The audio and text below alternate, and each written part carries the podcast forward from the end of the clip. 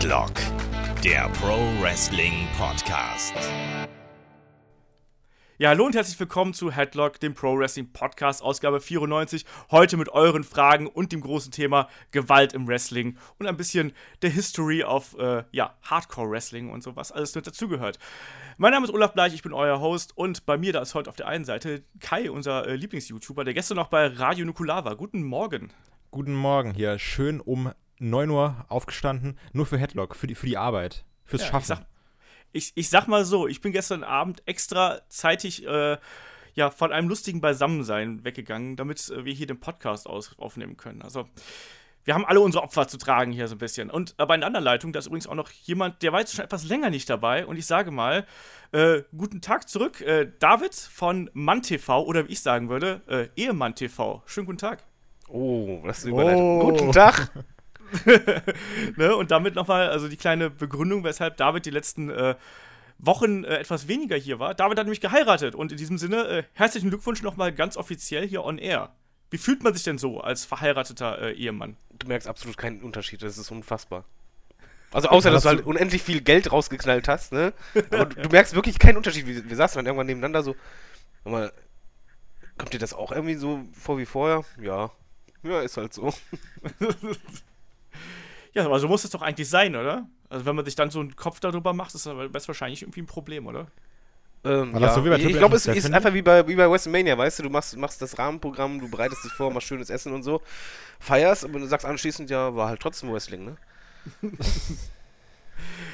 Die Hochzeit ist wie WrestleMania, wenn das nicht äh, ein schöner Einstieg in diesen Podcast ist. ja, aber ich würde sagen, dann lasst uns doch gleich mal durchstarten hier mit den äh, Fragen. Denn ihr wisst ja da draußen, äh, Fragen stellt ihr uns entweder bei Facebook, YouTube, Twitter oder einfach an unsere E-Mail-Adresse fragen.headlock.de. Und ihr wisst auch, auf headlock.de, da findet ihr auch unsere Support-Seite. Also wenn ihr uns da was in den Pott schmeißen wollt, könnt ihr das gerne tun. Und in diesem Sinne würde ich sagen, geht's da mal los. Ihr wart nämlich sehr fleißig. Man hat gemerkt, dass wir die letzten Ausgaben nicht so viele Fragen beantwortet haben. Und wir haben einen riesen Haufen, den wir jetzt über die nächsten äh, Ausgaben so ein bisschen abarbeiten werden. Und starten aber gleich mal durch mit dem Aaron. Der hat uns nämlich über äh, Facebook angeschrieben und fragt da, wie gefällt euch äh, Money, das Money in the Bank Match von WrestleMania 23? So, ich weiß, dass der, äh, dass der Kai nicht mehr die Zeit hatte, sich diesen Kampf anzusehen. Ich habe heute Morgen noch mal ein bisschen reingeguckt übrigens. Okay.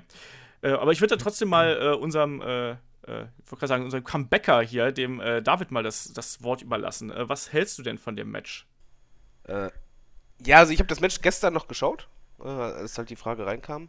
Ähm, ich, ich fand das Match okay. Es ist halt nicht, meiner Meinung nach, das beste Money in the Bank Match, was es je gab. Es ist aber auch nicht das schlechteste. Es ist halt ein Spotfest sondergleichen. Es gab halt bei dem Match sehr viel Comedy auch. Ähm, mit Hornswoggle, als auch mit dieser Mini-Leiter und Co. Mhm. Ähm, ne, und unterhaltsam war es, es war auch lang, äh, das Finish war auch gut, es ist halt, es war ein ordentliches Money in the Bank Match. Ich weiß halt nicht, warum er jetzt explizit WM 23 fragt, weil ich finde halt, das ist weder nach unten oder nach oben herausragend gewesen, dieses Match.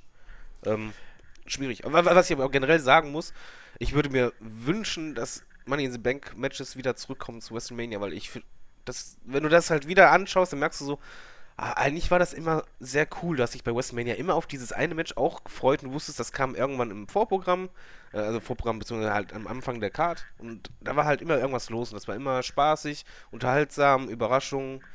Ähm, Ja, vielleicht sollten wir aber an dieser Stelle gerade noch mal irgendwie aufdröseln, wenn der überhaupt gegeneinander angetreten ist. Das wäre ja auch schon mal ganz gut. Das war nämlich ähm, ein großes Money in the Bank Match und da traf unter anderem äh, Edge und Randy Orton. Also das war zum Beispiel diese eine Fehde, die ja da so ein bisschen aufgedröselt worden ist. Also diese Geschichte mit Rated RKO, die auf einmal dann im Kampf gegeneinander irgendwie stell, äh, sich gestellt haben. Dann haben wir halt eben ähm, Jeff Hardy und Matt Hardy, also die beiden Brüder, ähm, plus eben King Booker ähm, und Mr. Kennedy und äh, Finlay auch noch dabei. Also eine sehr illustre Runde, um es mal so zu sagen.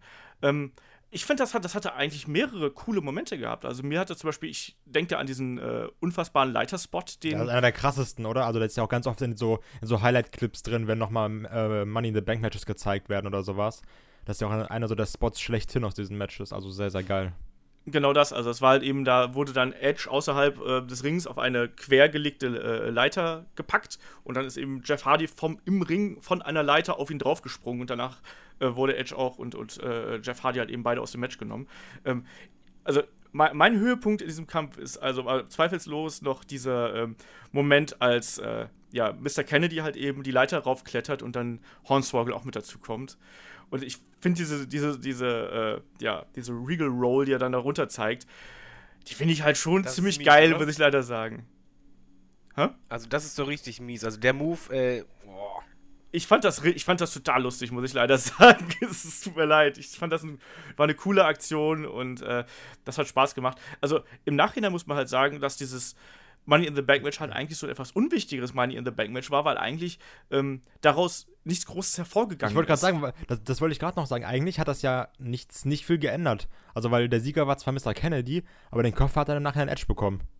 Genau, das Also- ist halt so das Ding, ne? Also es ist eigentlich ist dieser Koffer halt eben an den Falschen gegangen, in, an dem Abend zumindest, weil äh, ich weiß gar nicht, weshalb ist denn da damals Mr. Kennedy ausgeschieden wegen Verletzung, oder? Oder ich wollte gerade sagen, das, das war doch wegen seinen äh, Verletzungen, oder? Ich mein Glaube auch, ich ja. jetzt. Bin mir gerade aber nicht hundertprozentig sicher. Ich meine auch, und dann, Äh, dann ich weiß aber jetzt gerade nicht, wie er darauf kommt, dass es der falsche Gewinner war, weil es war halt schon ein Gewinner. Nein, nein, nicht der falsche, aber es war halt dann nicht der, der dann im Endeffekt wirklich eingecashed hat. Achso, also- das ja, aber das, das war ja halt wirklich eher, weil man halt nicht wusste, was anschließend kam. Ja, das, Das war deswegen war halt auch falsch jetzt irgendwie das, das falsche Wort, haha.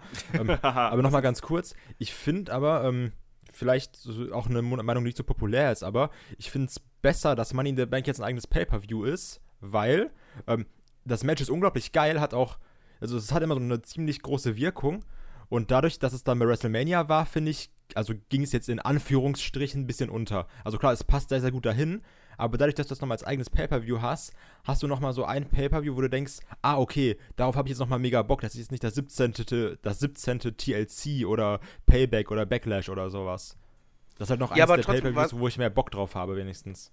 Aber es ist ja trotzdem irgendwo auch, ähm, ja, wie soll man sagen, eine schöne Tradition gewesen. Ja, klar, das Damals definitiv. Ja, du musst halt noch bedenken, was noch hinzukommt, wenn halt der Money ins Bank Match, das war immer im Vorprogramm, beziehungsweise war halt immer am Anfang der Card. Und theoretisch, ab dem Moment konnte er ja eincashen. Das heißt, ähm, es bestand auch immer die Wahrscheinlichkeit, dass es sein könnte, dass derjenige noch bei WrestleMania eincashte.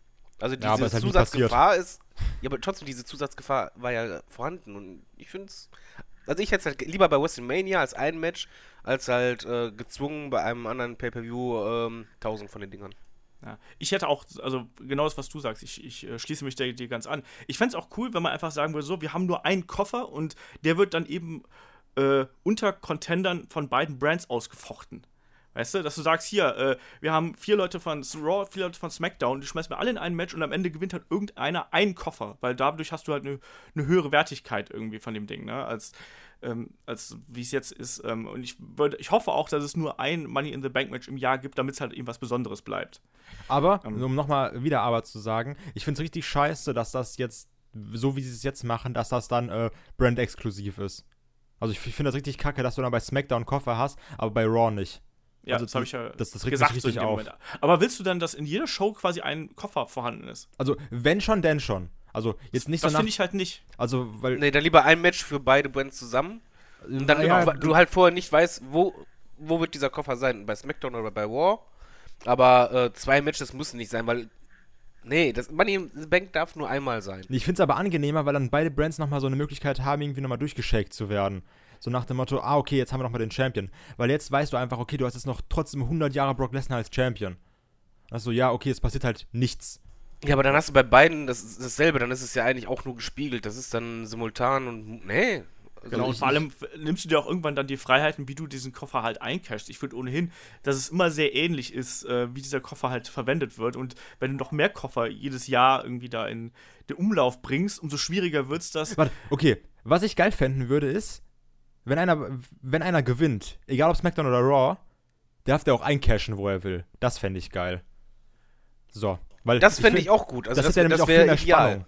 Das Das- wäre einfach stimmt, wegen, wer den Koffer hat, der kann machen damit, wo er Genau. will, wann er will. Und er kann dann zum Beispiel auch bei beiden Brands auftauchen mitten in der Woche und dann andeuten, na, vielleicht mache ich es ja hier, dann bei der nächsten Woche woanders. Genau, das fände ich nämlich auch richtig geil. Irgendwie so, du hast da so ein AJ Styles, also irgendwie, sagen wir jetzt mal AJ Styles gewinnt, so rein hypothetisch, und auf einmal geht so die Musik von AJ Styles bei Raw an und alle würden halt komplett ausrasten. Also, das fände ich, oder jetzt sagen wir jetzt mal irgendwie, du hast so einen Seth Rollins, der dann jetzt gewinnen würde bei einem Money in the Bank Match, und auf einmal wird dann bei SmackDown die Musik von Rollins oder sowas ein, oder von Baylor. Das wäre halt Mhm. ziemlich cool, einfach nur noch mal so ein bisschen für einen Überraschungseffekt. Das stimmt. Dann, Aber dann wir hätte gerne so.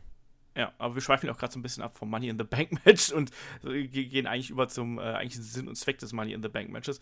Aber ich glaube hier, ähm, der Kampf von WrestleMania äh, 23, das war auf jeden Fall echt ein äh, launiges Leitermatch und auf, auf mehrere Art und Weisen halt eben durchaus äh, interessant anzuschauen. Halt eben zum einen, weil der Koffer-Cash-In ja quasi von dem Gewinner ausgeblieben ist. Zum anderen, weil du, ähm, was mir ganz gut gefallen hat, diese ganze Verstrickung der einzelnen Fäden noch gehabt hast. Du hast dann eben ähm, Rated RKO gehabt, irgendwie, die da so ein bisschen gemauschelt haben. Du hattest dann auf der anderen Seite so, eine, so ein Wiederaufleben dieser äh, Jeff äh, Hardys und äh, äh Edge-Geschichte. Ähm, du hast dann noch sowas wie diesen äh, Finlay und Hornswoggle, was natürlich ein Comedy-Ding ist, aber was irgendwie trotzdem funktioniert. Hatten die nicht auch eine Fehde mit Mr. Kennedy sogar? Ja, da gab es da nicht mal was? Irgendwie hatte ich irgendwas im Kopf oder so. Das ist möglich, weil. Ja, generell muss man aber vielleicht mal sagen, ähm, Findlay, der war in mehreren äh, Money in the Bank Matches, der hat jedes Mal abgeliefert, ne? Und das auch ja. in dem Alter. Also der, der wirkte auch null wie äh, so ein Fremdkörper oder so, sondern der hat immer alles gegeben da und auch voll überzeugt. Auch, der hat ja auch Bumps genommen oder Bumps gemacht, die halt echt so, wow, das passt ja, Phil ist auch ein harter Hund, muss man halt mal ganz klar so sagen. Also was der da eingesteckt hat, ist ja genauso wie ähm, ich glaube, das war bei WrestleMania 22, wo ähm, Ric Flair noch mit dabei war. Also, ähm, der dann auch irgendwie einen Superplex von der Leiter genommen hat, solche Sachen. Genau, aber er, schon zum Beispiel bei, bei Ric Flair, der, da merkt man schon eher von wegen so, okay, der, der passt jetzt nicht ganz in dieses Match rein. Der hat zwar das auch stimmt. seine Bumps genommen, aber Finley war halt, der hat halt nichts unterbrochen. Allein, dass der direkt am Anfang vom Match da äh, von der Ringecke dann auf alle rausspringt und so, war ein normaler Flow. Und generell muss man halt sagen, bei Money in the Bank Matches ist immer ganz lustig, dass es die Qualität ja auch steht und fällt mit den Leuten, die drin sind und manchmal auch diese aber auch überraschen. Und man dadurch auch andere Varianten haben kann bei der Storyline, etwa wenn bei so einem Leitermatch halt ein Kane drin ist, dann erzählst du eine andere Storyline, als wenn halt alles nur Highflyer sind. Das auf jeden Fall. Ja, lass mal zur nächsten Frage kommen. Ähm, dann, äh, die hat uns der Jan und vor allem auch der Tobias so in einer abgewandelten Version geschickt. Also Jan fragt, ähm, da wir ja seit längerem unzufrieden mit WWE sind, äh, würdet ihr WWE noch verfolgen, wenn ihr nicht darüber reden müsstet, in Anführungsstrichen? Darf also ich anfangen? Moment, ich will auch noch den Tobias äh, zu Wort kommen lassen. Achso, Tobias ja, hat es ein bisschen anders formuliert. Ähm, und er schreibt halt auch, aktuell tue ich mich sehr, sehr schwer damit, Raw und SmackDown zu verfolgen. Ähm, das ist wirklich harte Kost. Ich beschränke mich aktuell auf die Top 10 Videos bei YouTube sowie die Reports der Shows. Ähm, Im Ring passt die Leistung der Worker, aber ähm, ja, was die Stories angeht, so, hm, ja, ne? Etwas komplizierter. Ne? Und Tobias fragt halt dann eben, woran liegt das? Ist es generell das Loch zwischen WrestleMania und SummerSlam oder wie ist das? Also sprich, da ist allgemein diese Unzufriedenheit mit WWE und äh, wie man das aktuell das Produkt wahrnimmt. So, und jetzt kommst du, Kai. Ja, denn, pass auf, Satz, der zieht euch die Schuhe aus, ne? Wenn ihr jetzt Auto fahrt, schwierig. Ähm, und zwar, ich, ich, bin, ich bin jetzt gerade im Moment, ne? So sehr in WWE verliebt wie seit Jahren nicht mehr. Aber nicht wegen dem, äh, nicht wegen dem Produkt aktuell, jetzt ganz genau in diesem Moment, sondern die Sache ist, das habe ich euch ja schon geschrieben, und zwar, ich habe jetzt ja meine Freundin auch angefixt mit WWE.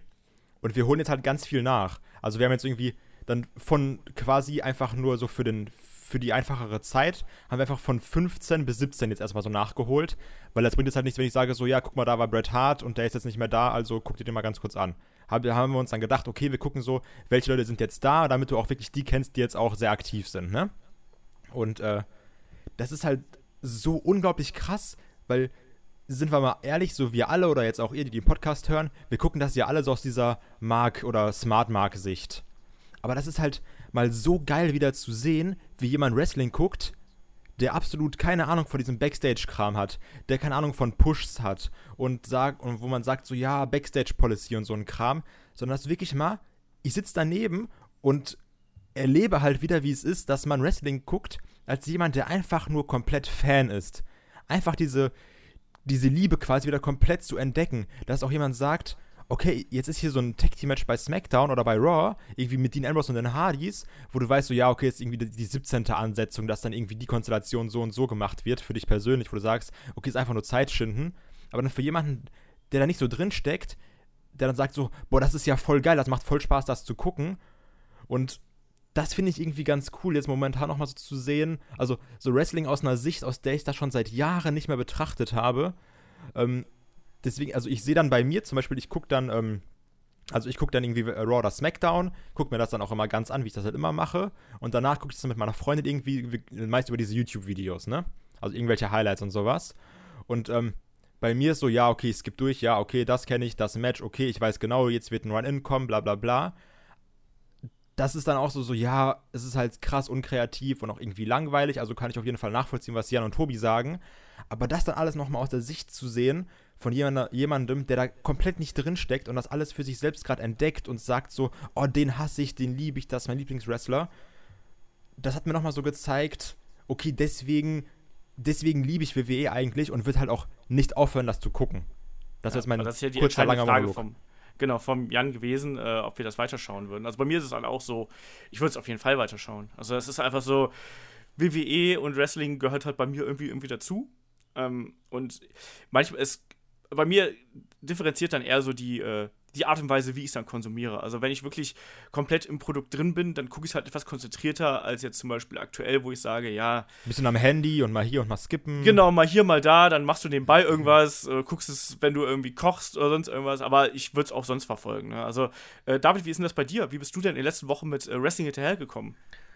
Ähm, erst einmal, wa, wa, was Unzufriedenheit angeht, ich will es halt nicht vergessen, ich habe es an, ja angekündigt, ähm, ich wollte noch die Ratings ansprechen, weil die das ja auch eigentlich thematisieren. Rating Man. Ja, weil wir haben jetzt halt äh, schon ein bisschen was Historisches, weil das Rating der letzten War-Sendung war das zweitniedrigste, seit es War überhaupt gibt. Und das ist schon Ja. ähm, sehr Dabei bezeichnend. war das eine gute Show, fand ich. Ja, aber ganz das, ehrlich. Moment, äh, die Show selber, das Rating bezieht sich ja meistens äh, als Reaktion auf die vorherigen. Und wenn du halt die War-Ratings äh, seit WrestleMania anschaust, ist es wie ein gerader, also ja, einfach ein gerader Strich, der immer weiter nach unten geht.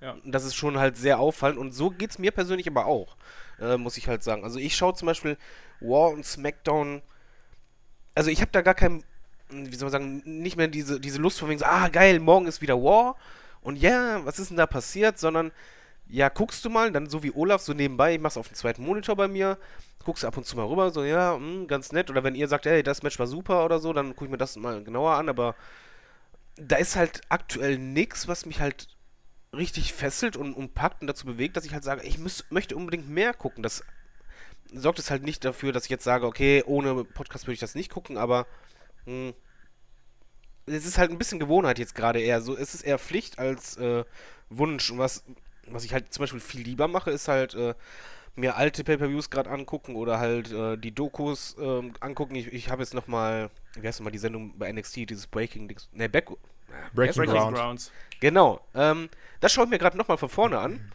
Macht mir viel mehr Bock als einfach die aktuellen äh, War- und Smackdown-Folgen, weil ich einfach. Ich habe jetzt auch, ich habe jetzt auch, also ganz kurz, ich habe jetzt auch diese ganzen äh, 24-Dokus nochmal nachgeholt. Also jetzt alle nochmal geguckt. Äh, Baylor und Raw nach Mania und äh, WrestleMania und ähm, Brooklyn und Seth Rollins. Und die sind ja alle so unglaublich gut. Ne? Also wie perfekt die einfach sind. Also nochmal ganz klar an alle, also an alle, die das hören, guckt, weil wenn ihr irgendwas davon nicht gesehen habt, guckt euch das definitiv an. Also das ist Hammer. Außer Roman Reigns. Die habe ich auch nicht geguckt. das ist der einzige 24er, wo ich kurz rein dann so direkt so. Ne, eigentlich habe ich keinen Bock, weil ich genau weiß, was sie jetzt vermitteln wollen. Ja, ist so, ja, ja, ja, Roman, ja, ich, ja, der ist schon cool, ja, ich hab, ja, okay, ich hab's Ich verstanden. hab's verstanden, genau das. ja, aber, Nee, aber, aber aber jetzt mal ehrlich. da schon also- einig, dass wir, dass wir da irgendwie trotzdem, wir würden aber trotzdem weiterschauen, alle, oder? Also ich meine, Kai sowieso, aber David wird es ich- auch weiter verfolgen, oder? ist ich würde es weiter verfolgen, aber es ist halt, ähm, es ist wie beim, beim Fußballverein, da hast du halt auch Phasen, wo du halt so, du gehst ins Stadion, weil du halt eh die Dauerkarte hast. Und ähm, weil du auch das gewöhnt bist und zum Verein hältst. Und es gibt halt Spiele oder Phasen, wo du dich halt wirklich vor jedem Spiel mega drauf freust, wo du voll dabei bist und ein bisschen mehr angefixt bist. Und das, das fehlt mir bei der WWE aktuell total. Ich würde es weiter gucken, aber halt immer mit der Hoffnung im Hinterkopf so, vielleicht packt es mich ja wieder oder vielleicht wird es ja wieder besser. Ich habe aber auch gemerkt, ähm, als ich jetzt nochmal diese, die, die letzten drei Jahre nachgeholt habe, wie viele schöne und auch geile Momente wir eigentlich hatten, ne? Also, da war, ähm, da war trotzdem sehr, sehr viel Cooles dabei. Das ist ja, Das stimmt, aber worüber wir schon wenn- oft geredet haben, dieses wenn ich da produziert für den Moment. Ja, genau, das ist genau das, was mich halt aktuell stört, dass du halt eben merkst, dass WWE bewusst auf Schockmomente äh, und große Momente halt abzielt. Und manchmal ist es halt, wäre es halt schön gewesen, wenn dazwischen auch noch irgendwie was gewesen wäre. Und dass WWE immer wieder gute Momente produziert hat, zweifellos. Also da bin ich auch ganz bei dir. Aber diese Zeit dazwischen ist halt aktuell nicht besonders äh, sinnvoll und motivierend gefüllt. Und das ist, glaube ich, auch genau das, weshalb viele da äh, sehr unzufrieden mit dem WWE-Produkt derzeit sind, dass da einfach so viel Leere irgendwie zwischen diesen Momenten ist, dass man immer wieder sagen kann, so, ja, yeah, cool, das, dieser Augenblick hat mich abgeholt. Und dazwischen ist aber halt so, äh, ja, es, es ne? ist halt, es, es, fehlt der Spannungsbogen einfach komplett. Das ist, als wenn du einen ja, Horrorfilm ja, guckst, wo die ganze Zeit Jumpscares sind, aber der Rest ist belanglos. Und, ich wäre komplett tot, Alter. Ja, und, die, und die, ja, aber die WWE, die konnte es eigentlich mal. Also gerade die, die größten Fäden waren eigentlich die, die halt den Spannungsbogen hatten. Natürlich hatten die dann ihre besonderen Momente, aber zum Beispiel, was ich, Stone Cold gegen Bret Hart hatte ja klar diesen Moment bei WrestleMania 13, aber das davor und danach, das war viel geiler eigentlich. Das hat, das, das, ganz, das hat diese Spannung eigentlich erst erzeugt und das hatte dich auch an den Fernseher gefesselt, weil man muss ja realistisch sehen, das ist ja eigentlich eine Serie, was wir ja gucken. Und eigentlich ja. müssen die halt dafür sorgen, dass der Spannungsbogen so gemacht ist, dass es länger hält. Äh, wobei es jetzt halt, ähm, Dave Meltzer hat ja in, der, in seiner Hotline ja ähm, rausgehauen, dass die aktuell bewusst alle gar keine Ideen haben und alle alles nur füllen, weil die Anweisung ist, ja erst zu SummerSlam die Ideen rausknallen und so weiter. Und das, ja, vielleicht erklärt das jetzt gerade dieses schlechte Produkt. Ich weiß nicht, warum, warum man es dann so raushaut. Ähm, aber es fühlt sich halt gerade so an, als wüssten die alle nicht, ja, was sollen wir jetzt machen? So, wir, wir lassen jetzt die Serie äh, laufen, alles steht auf der Stelle, ab und zu mal hier ein geiler Moment, da ein geiler Schocker und das war's, aber wirklich nach vorne bringt es gerade nichts. Was ich auch, äh, nur eine, ganz kurz noch einmal zum Abschluss für die Frage. Ähm, was ich halt auch ganz schlimm finde, ist zum Beispiel, ähm, jetzt nehmen wir mal Extreme Rules. Ich finde die Karte ist richtig gut. Also jetzt einfach mal, also ich, persö ich persönlich, ich als Kai finde, ich finde die Karte richtig geil. Ich habe auch sehr, sehr viel Bock drauf, auch auf die Matches. Die Sache ist aber auch, ähm, jetzt nochmal der Vergleich zu, zu jemandem, der jetzt nicht so da drin steckt wie wir. Zum Beispiel meiner Freundin, die sieht jetzt dieses Fatal Five-Way-Match und denkt sich so, oh cool, der kämpft dann gegen Brock Lesnar. Aber bei uns ist halt so, okay, bei SummerSlam wird halt eh irgendwie Lesnar vielleicht gegen Strowman kämpfen und dann bei WrestleMania Lesnar gegen Roman. Also weißt du eigentlich, okay, das, was ich jetzt gucke, hat zu 90% absolut keine Bedeutung. Also, das ist eigentlich, das ist egal, ob jetzt irgendwie Samoa Joe gewinnt oder Finn Balor oder Roman Reigns oder Seth Rollins oder Bray Wyatt. So, oder ob irgendwie Heath Slater gewinnt. Das ist komplett egal, weil es läuft halt höchstwahrscheinlich auf dieses SummerSlam-Match hinaus und auf das WrestleMania-Match. Ne, Moment, da machst du aber einen Fehler, meiner Meinung nach. Was du jetzt machst, ist, du legst dich quasi, ähm, oder du formulierst es so, dass das Ergebnis das Entscheidende ist aber ich finde halt auch, das Match an sich kann das Entscheidende sein, also oder das Interessantere sein. Halt die Storyline in dem Matchverlauf. Ist ja egal, ob wir wissen, wer gewinnt. Aber wie du dieses Match darstellst oder wie du halt eine ne Fehde darstellst, da ist mir auch egal, wer es am Ende gewinnt oder, oder, oder sonst was. Ein Pay-Per-View macht für mich halt auch nicht aus, äh, die Ergebnisse zu sehen, sondern halt das Ganze drumherum und, und ähm, in der Zeit dazwischen, was war da, wie wurde das Match aufgebaut oder ja, was, klar, wie wurde der und der Charakter nach vorne gebracht. Deswegen, es ist ja egal, selbst wenn wir denken, wir denken ja immer nur, dass wir wissen, ja, wer klar, gewinnt und so weiter. Äh, ist belanglos, solange die es halt gut umsetzen, weil du hast auch Matches, äh, wo du halt äh, nicht weißt, wer der Sieger ist, trotzdem sind sie belanglos. Du hast Matches, wo du eigentlich weißt, wer der Sieger ist, aber die Matches sind so gut gemacht, die Fäden so gut gemacht, äh, dass du einfach geflasht bist. Denk einfach mal an HBK gegen Undertaker es war jedem klar, Abs oder, oder HBK Wick Flair, es war jedem klar, okay, derjenige beendet da bei diesem Match seine Karriere. Es war einfach klar. Aber die Story hat dich gepackt die ganze Zeit. Das ging über Wochen. Das war einfach cool. Und das Match dann selber auch. Obwohl du das, den Sieger wusstest, war das echt cool. Ja, das, ja, das stimmt. Aber also, aber dann ist auch immer so diese, diese typische, diese Marktfrustration, so nach dem Motto, ja, aber ich will jetzt halt auch mal, dass Baylor gewinnt. Oder so, ich will jetzt halt auch mal, dass der gewinnt. Und ja, aber das sind halt die eigenen Erwartungen, die ja, da noch mit reinfließen. Das, ich, das, das macht sie ja auch gerade so schön, ne? Dieses, ja, genau. Diese eigenen aber, Sachen. Ja, aber ich glaube auch, ähm, da, bevor wir uns hier um Kopf und Kragen reden, wir haben äh, in der kommenden Woche eine Ausgabe, wo es dann darum geht, über den WWE-Frust zu reden, was man dagegen tun kann und wo man die Alternativen suchen kann. Ähm, Pornos. Ich glaube, das auch. Ähm, aber ich glaube, da da werden wir noch äh, zu Genüge über die äh, etwaigen Probleme reden. Ähm, da wird dann der Chris auch mit dabei sein. Der hat nämlich genau das, was äh, das auch das Thema ist. Der schiebt nämlich aktuell wirklich WWE-Frust und ist so ein bisschen weg vom, vom Thema, während Kai gerade mega drin ist und ich bin halt irgendwo so dazwischen. Und ich glaube, das wird dann auch eine lustige äh, Runde werden. Die gibt es dann in der nächsten Woche. Der Chris Deswegen mit seiner behinderten Alexa Bliss, ey. Lass mal weitermachen. Was ja, hast ähm, du der Alexa Bliss? ja, aber so richtig. Ja, die Promo. Jetzt. Ja, gut, die This is My Live Promo war echt so ein bisschen merkwürdig. Ähm, lass mal hier weitermachen. Also Stefan fragt, ähm, dass äh, Baron Corbin bräuchte einen neuen äh, Finisher. Also hier einen Finisher, den man auch gegen dicke Brocken einsetzt und hat da speziell nochmal einen Submission-Move äh, angesprochen, der äh, Baron Corbin aktuell fehlt. Äh, wie seht ihr das? Braucht Baron Corbin einfach ein bisschen mehr Vielfalt in seinen Signature-Moves und in seinem äh, Moveset? Dürfte ich einmal Kai. anfangen? Ich habe nämlich überlegt, ähm, für wen denn? Also für wen braucht er denn einen Move? Ge gegen John Cena könnte er den zei- kann er den zeigen, gegen Brock Lesnar kann er den zeigen. Jetzt ganz ehrlich, so, so ein Big Show oder Mark Henry sind doch nicht mehr so relevant. Du hast eigentlich gar nicht mehr so den dicken Brocken darauf. Von daher finde ich, der End of Days ist mega in Ordnung. Und bei zwei Finishern hast du immer diesen einen, okay, der eine ist eh nur dazu da, damit einer daraus outkicken kann. Bestes Beispiel irgendwie so ein Walls of Jericho oder sowas. Also ich finde End of Days reicht komplett. Dann, dann, dann fragen wir mal so: Bräuchte es vielleicht einen Submission-Move noch als Ergänzung zum Moveset, äh, David? Ich bin generell ein Fan davon, wenn ein Wrestler ähm, zwei Moves als Finisher hat. Also ich, beim Kurt Angle hat er ja auch generell immer, immer zwei gehabt und ich mag es halt, wenn ein Move quasi aus dem Match herauskommen ähm, kann und der andere Move halt ein Submission, äh, Submission Move ist. Bei John Cena ist ja auch dasselbe. Also Ja. ich, ich finde es halt schon, ähm, das, das kann gerne jeder Wrestler eigentlich haben. Also ich bin da ein Fan von, weil es macht es halt auch ein bisschen lockerer und es passt sich halt auch der Situation an, weil jedes Match ist ja anders. Und Bei einem Match passt einfach zur Dramatik besser äh, ein Aufgabegriff und unterstreicht das. Und wenn du weißt, okay, oh fuck, das ist nicht nur ein Aufgabegriff, sondern ist auch noch sein Finishing-Move. Warum denn nicht? Bei Undertaker ist es ja genauso. Hell's Gate, den dann er irgendwann gemacht hat, das war ein Aufgabegriff, den hat er aber in bestimmten Matches dann eingebaut. Und ansonsten Tombstone. Die großen Wrestler hatten eigentlich meistens zwei. Also warum nicht? Aber der STF ist auch so ganz ehrlich, wenn John Cena ein STF macht, weißt du, ha, passiert eh Ja, der nichts. sieht halt kacke bei ihm aus. Ja, Das ist aber halt auch das- so, das also du weißt halt, wann hat jemand das letzte Mal im STF aufgegeben? Nee, also der hatte schon früher, früher hatte den SDF Ja, schon ein bisschen früher anders klar, gemacht. sicher, aber ich meine so in, in den letzten vier, fünf Jahren oder sowas, da, da war im Ja, aber das hat ja war mit dem so, Finisher okay, an sich kommt ja halt nichts zu nichts. tun. Da, du Ja, musst klar, das so sehen, der Finisher ja. kann ja da nichts für das Booking an sich. Aber John Cena hatte schon damals Matches, was ich, auch in der Fehde mit Edge oder äh, Umaga und Co. Ja, da waren die auch immer Da- krass, die STFs. Da kamen halt un unterschiedliche äh, Finishings und äh, Finisher dazu. Halt, da hat er halt einmal den Aufgabegriff gemacht und einmal hat er halt einfach nur äh, den über die Schulter in der Hand geworfen. Das je nachdem, wie das Match war. Und ich finde halt schon, also ich, ich glaube, bei und Corbin würde es gut tun und allgemein würde es jedem Wrestler gut tun, wenn er einfach zwei prägnante Finisher hat und zwar einmal einen aus dem Match heraus und einmal ein, ein Submission. Wisst ihr aber, was ich glaube? Also, noch, äh, ganz kurz nur. Ich, aber ähm, das ist so typisch WWE.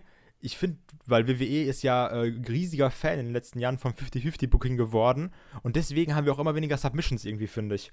Also, weil das passt halt nicht in dieses WWE 50-50-Booking. Weil wir haben irgendwie 80 Millionen Roll-Ups, aber keine vernünftigen mehr, wo du sagst, okay, der gibt jetzt auf, weil dann ist er ja der Schwächere. Sondern immer so, Mhm. okay, der wurde jetzt kurz gepinnt. Das ist, also ich finde, das haben wir sehr, sehr häufig. Außer, außer in Beispiel so- Frauenmatches. Da ist ganz Ja, oft Submissions. Aber deswegen finde ich das zum Beispiel auch so interessant, dass ähm, jetzt bei Extreme Rules, dass du auch zum Beispiel ein Match, ein Submission-Match mal wieder hast, was wir ja auch schon relativ lange nicht mehr gehabt haben, auch wenn es ja letztlich nur eine Abwandlung vom Last Man Standing Match ist. Aber trotzdem finde ich, das ist was, wo du sagen kannst, ja, das ist mal auch in der Hinführung Ja. von der Geschichte her, Das ist sehr ist das geil. wirklich eine, eine gute Idee gewesen. Ähm, wir haben gerade aber auch schon über den äh, Fatal Five-Way äh, gesprochen, äh, der bei Extreme Rules ansteht. Und da fragt der Volker nämlich, ähm, wer steckt denn da den Pinfall ein? Und äh, was denkt ihr denn? Wer Sami steckt denn da den Zayn. Pinfall ein? Immer. Bist du gar nicht dabei? Immer Sami Zayn. Es ist immer Sami Zayn. du, du meinst, Sami Zayn macht ein One-In, äh, legt sich hin Und wird und dann gepinnt. Ja. genau. Wir also sind wir mal Sami Zayn. Nein, aber äh, gute Frage, muss ich überlegen. Okay, äh, David, hast du da einen äh, Kandidaten? Ja, White oder Rollins. Ich schwöre, ich wollte genau das gleiche gerade sagen. Oh, wie, eins zu eins. Ich würde sagen so, Bray Wyatt könnte es sein. Oder Seth Rollins. Ja. Ja, ich, Also Baylor glaube ich halt nicht nach einem Comeback. Äh, Joe bauen sie als Monster auf, würde keinen Sinn machen. Und Roman Reigns ist Roman Reigns. Und bei, bei Rollins und Wyatt, äh, denen tut's nicht weh. ja, ich befürchte halt, also bei Volker ist auch äh, Bray Wyatt ganz oben in der Opferlammliste und bei mir ist es auch äh, Bray Wyatt auf jeden Fall. Ich habe ja auch so ein bisschen geliebäugelt damit, ob Braun Strowman vollkommen überraschend eingreift, Reigns abfertigt, dass Reigns eventuell gepinnt wird. Das ist meine, meine Smart Mark-Variante, die ich mir vorstellen könnte, wenn äh, Braun Strowman halt eben recht, rechtzeitig fit, ja, fit wird. Aber da muss man halt mal äh, abwarten. Und ich habe noch eine Frage vom äh, Tobi, die muss man einfach jetzt dem David stellen, weil der sich da die letzten Wochen so drüber aufgeregt hat. Und zwar geht es um Sasha Banks. Ähm, da fragt der Tobias nämlich, äh, vor kurzem noch in der Main-Fehde mit Charlotte und nun in einer Diva-esken Fehde mit Alicia Fox und Noam Dar und Rich Swan.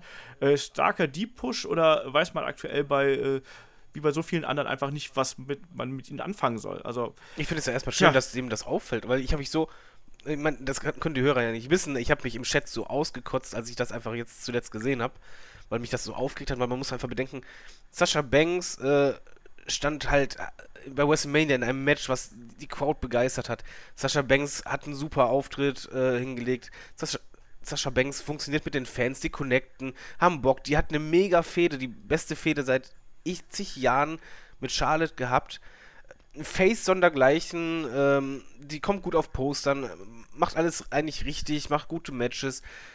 Und jetzt irgendwie, ja, das ist nicht nur ein Depush, das ist eigentlich ein Debakel, was da gemacht wird, weil einfach du hast so jemand, der so gut ist.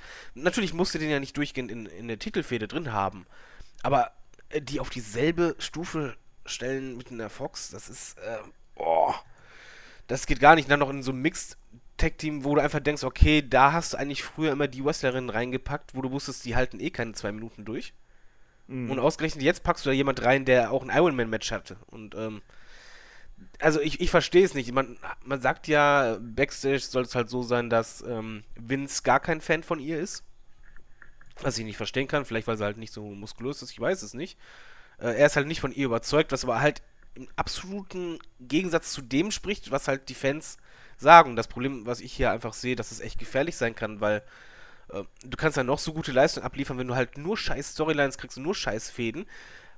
Wie soll man sagen, dann, dann sehen die Fans auch dich dann nicht mehr so ernst äh, an von deinen Fähigkeiten her oder nicht mehr so hoch angesiedelt, sondern irgendwann ist ein Unterbewusst gerade bei den Kiddies zu finden, ja, nee, die ist ja eigentlich gar nicht so gut und äh, dann da aus dem Loch wieder rauszukommen, das könnte sehr, sehr schwer werden. Hallo Stardust. Ja. Ja, und, so ein bisschen- ja, genau sowas halt. Das ist einfach, wenn du, wenn du halt ein scheiß Booking hast und egal was du drauf hast, ja, dann kann dann echt äh, deine Karriere einen richtig großen Knacks kriegen. Und ich, meiner Meinung nach, auch absolut unbegründet, weil auch bei, bei den House-Shows, wenn du dir halt mal im Netz die Videos anschaust oder auch bei uns, fand ich das gut, was sie ge- abgeliefert hat. Ja, Und absolut. Also die Reaktionen sind ja auch eigentlich noch da und ich glaube, man hat einfach aktuell da keinen Plan für sie. Also ich glaube, man weiß nicht genau, wo man sie hinsteckt und dann denkt man sich so, ja, okay, komm, damit sie wenigstens immerhin ist sie noch im Programm. Das fand ich ganz gut, was Ulrich letztes Mal gesagt hat im, äh, ja, in der Preview zu Extreme Rules. Er meinte halt so, immerhin ist sie noch da im Vergleich zu anderen Damen, also die halt eben eigentlich auch ein Standing gehabt hätten. Also zum Beispiel Nia Jax ist jetzt zum Beispiel derzeit komplett raus. Ich weiß, dass die Meinungen zu Nia Jax irgendwie sehr gespalten sind und sie ist auch längst nicht auf dem Niveau einer äh, Sasha Banks. Ich wollte gerade sagen, wir haben uns noch aufgeregt, als wir gesagt haben, oh was, Nia Jax darf Sasha Banks besiegen und Nia Jax doch richtig kacke und so. Ja, aber, aber trotzdem jetzt mal realistisch. Also natürlich ist es schön, dass sie in den Shows ist, aber das ist ja kein Programm, was sie pusht, sondern es ist ein, Nein, natürlich das ist ein nicht. Depush. Wenn ich halt, vor allem denkst du nach dem Split, gab es ja dann, ähm, Mickey James ist ja zum Beispiel rübergekommen, ne? Wo ja, ist Warum Mickey denn James nicht einfach eine, eigentlich? warum nicht einfach eine Scheißfehde mit, mit Mickey James? Ist, ist dann in Anführungszeichen eine Midcard-Woman-Fehde, aber die würde funktionieren. Und das wäre trotzdem Single und ich weiß auch, die würden was Gutes abliefern. Die müssten dann auch nicht bei jedem Pay-Per-View ihr, ihr Match kriegen. Kein Problem, aber das wäre zumindest eine ernst genommene Fehde, was ich halt null verstehe, wenn du halt einfach sie mit jemandem fäden lässt, der wirklich vielleicht die schlechteste Wrestlerin im Roster ist. Ähm, und dann noch zusätzlich in so ein Mixed Tag Team reinsteckst, was einfach die größte Schmach ist, beziehungsweise die, deinen können am meisten runterdrücken, den Fokus rausnimmt. Äh, das das finde ich halt falsch. Natürlich ist es schön, dass sie irgendwo dabei ist, aber eigentlich macht, da, macht das es sogar noch schlimmer, als wenn sie nicht dabei wäre. Als wenn die zum Beispiel eine größere Auszeit hätte und dann würde sie mit einem dicken Comeback wiederkommen. Das hätte für sie mehr Vorteile als dieses Zeug, was gerade gemacht wird. Aber ich verstehe halt den Grund auch nicht, warum. Also wie gesagt, es gibt halt genug vernünftige Wrestlerinnen, mit der sie eine Fehde machen könnte und die auch gut wäre. Das äh, stimmt zweifellos. Ich finde es übrigens Ja, mal schön, dass Tobi Alicia Fox geschrieben hat. Das ist eine Anspielung auf äh, What Culture. Finde ich sehr schön. Ich mag Tobi. Aber äh, Noam Da sagt es doch auch immer so. Alicia Fox. Ja, Noam da. s- Ich liebe Bobby übrigens die Musik von Rich Swan. Genau. Ähm, letzte Frage dann auch jetzt hier in der lustigen Runde. äh, Und zwar von Burger. Ähm, über äh, YouTube kam die. Ähm, was ist denn bislang eurer Match of the Year Candidate? Ich fand die Frage so schlimm. Ne? Ich habe da wirklich heute Morgen lange drüber überlegt. Und mir sind dann so spontane Sachen eingefallen. Also, das, also deswegen gebe ich jetzt auch erstmal nur so eine Antwort, die jetzt ist so nach dem Motto, okay, ich habe jetzt 10 Minuten überlegt. Vielleicht habe ich auch irgendwas vergessen. Und eine Sache, die mir spontan eingefallen ist jetzt, vielleicht sagt ihr auch gleich so, ja, Kai, da war aber noch das und das. Äh, House of Horrors Match. Nein, Spaß. Ähm, was ich sehr, sehr mochte, war ähm, Styles gegen Cena beim Rumble. Das war jetzt so das Erste, was mir eingefallen ist. Ähm, weil wir, wir dürfen ja nicht Dann und Bait nehmen. Von Warum daher nicht? hat er, hat er geschrieben. Weil das, mal genau, Dunn und Bait weil da- ausgenommen. Ah. genau, Burger hat explizit Dunn versus Bait und Omega versus Okada. Aber das, ist, das halt ist ja eigentlich ein, ein Widerspruch in sich. Du fragst nach dem besten Match, äh, streichst aber die besten Matches. Wir haben ja. Ja, aber du- er hat eben gesagt, abgesehen von diesen zwei. Deswegen war die Frage auch so schwierig, weil ich habe ja auch, glaube ich, noch in der Review gesagt zu NXT, das ist auf jeden Fall mein Match of the Year bis jetzt und sowas. Also ähm, Ja. deswegen war das erste, was mir eingefallen ist, ähm, obwohl das jetzt auch nicht mal sage, dass ich sage, boah, das war mega geil, aber ähm, da hätte ich ganz ehrlich gesagt, Styles gegen Cena beim Rumble. Okay. David, hast du noch Kandidaten? Ich, ich überlege gerade, was, was war denn mit dem DIY-Match? War das äh, noch in diesem Jahr oder war das im letzten Jahr? Also, ich, ich habe auch einen, auf jeden Fall das. Äh, ich hatte den Three-Way, also DIY gegen die Authors of Pain, gegen Revival. Ja, das meine ein- ich. Ja, das ist dann mein Kandidat. Wenn das dieses Jahr war, war das mein Kandidat. Das war, das war dieses Jahr, genau. Und äh, für mich, das habe ich auch äh, unter den YouTube-Thread da schon drunter geschrieben, für mich ist es auch noch ein Live-Match und das ist ähm, Ilya Dragunov gegen ähm, Walter. Das, das war auch sehr, sehr geil. Das, ja, ja. Also rein von Emotionalität her. Und ich würde da auch, also ich mache jetzt mal die Live-Geschichten einfach mal. Ich würde da auch noch äh, WXW Superstars of Wrestling, den äh, Lucha Four-Way ähm, zwischen Angelico, äh, Pentagon Junior, äh, Ray Phoenix und Angelico würde ich auch noch damit reinschmeißen, weil der einfach live so viel Spaß gemacht hat.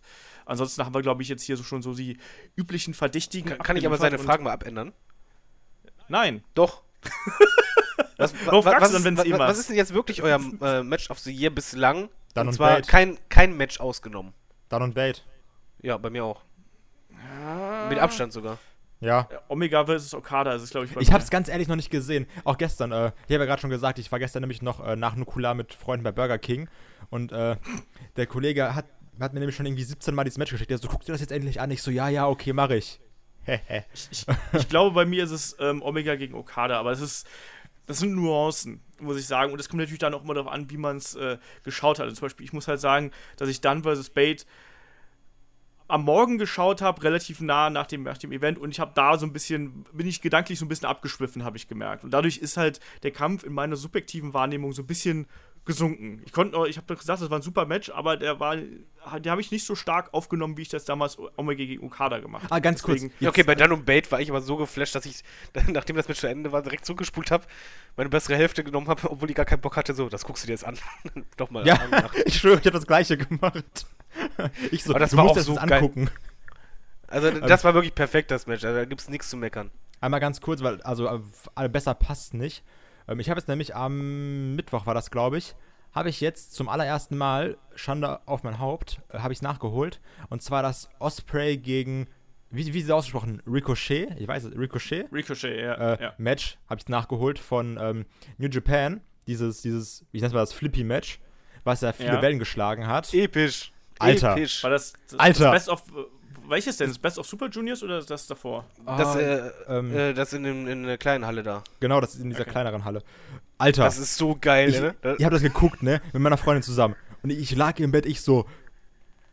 Ich, ich, immer, ich falle immer diesen, in diesen Ficky-Slang. Ich sage immer Alter, wenn ich, überra- wenn ich so äh, geflasht bin. Und ich immer so, Alter, Alter, wie krass ist das? Alter. Und das, wow, das war ja unglaublich. Das, wie hammer das ist. Ein, eins meiner Top 10 Matches. Ja, du kannst klar sagen, so, ja, aber das ist ja nur Choreo und so ein Scheiß. Aber das sieht ja so unglaublich gut aus. Das ist so Hammer. Ich werde mir das locker noch zehnmal angucken. ja, habe ich auch schon. Ich habe bestimmt schon 20 Mal wow, geguckt, das Wie Match. geil das einfach nur ist, ne? Also, ich Ja, vor allen Dingen liebe auch noch die Konter, die haben ja teilweise so geile Konter mitten in der Ja. Bewegung drin. Dann, dann Salto, dann das und das. Das ist so fett. Das ist, Also das ich, ist- ich persönlich ist so liebe krass, dieses ne? Match einfach. Man kann natürlich sagen, das ist kein richtiges Wrestling, aber Wrestling ist halt Choreografie und das ist halt einfach ein extrem Highflyer-mäßiges, akrobatisches Wrestling, aber so cool Also und ich was, finde was die Moves da auch super. abging, ne? Also, Ich wow. finde auch äh, diesen einen Doppelsalto so cool, wenn die beiden landen wie, wie so Superhelden. diese und sich- Superhelden äh, sich ne? angucken, ne? Und dann denkst du einfach nur so, also Marvel kriegt das nicht so gut hin. Also, Nee, das ist wow. auch von der, von der Körperkontrolle äh, und von den ganzen Abläufen, der ist ein absolut fantastisches Match. Ähm, und ich finde auch diesen Einwand von wegen, das ist kein Wrestling. Natürlich ist das Wrestling, das ist halt nur eine andere Art von Wrestling. Also, ähm, das ist auch ein Kampf, der funktioniert für mich total gut. Also, ich habe, gerade wenn du auch, ähm, egal ob du es jetzt live siehst oder halt eben on tape, also es macht halt einfach Spaß und es muss nicht jeder Kampf irgendwie äh, weiß nicht, die absolute meisterhafte Ringpsychologie haben oder sonst irgendwas. Manchmal ist es auch sowas halt total spannend. Und gerade wenn das von zwei Leuten wie Will Osprey und ähm, Ricochet durchgeführt wird, dann funktioniert das auch und macht einfach furchtbar viel Spaß. Weil ich sowas und, live gesehen, ich glaube, ich glaub, mein Kopf wäre explodiert. Ja, Dreimal. Was Ja, ich also- mir immer da vorstelle, bei dem Match denke ich mir immer so, stell dir mal vor, das hättest du eins zu eins ohne Vorwarnung bei WrestleMania gesehen, was da abgegangen wäre im Stadion. einfach Das ist ja- komplett, alle Köpfe platzen einfach. ganz, ganz im Ernst, ganz im Ernst, das ist ja der Grund, weshalb ich, ich glaube, dass äh, WWE auch irgendwann einfach mal den Cruiserweights sagen sollte, so Leute, jetzt gebt mal Gas, schaltet mal nicht äh, irgendwie, schaltet mal einen Gang höher, so wie er es sonst in den Indies auch gemacht hat, weil ich habe derzeit das Gefühl, ähm, dass äh, da noch ich habe manchmal wirklich das Gefühl, dass die Cruiserweights wresteln wie Heavyweights. Das fi- in- in ja, Ja, Das das, ist furchtbar. erst so Vergleich mit das mal mit dem Turnier. Ge- Einfach, Wollte ich gerade sagen. einigen, wer zuerst redet. Ja, Ist, Also ist egal, glaub, wir wir haben, zeitgleich Mach alle dasselbe gesagt.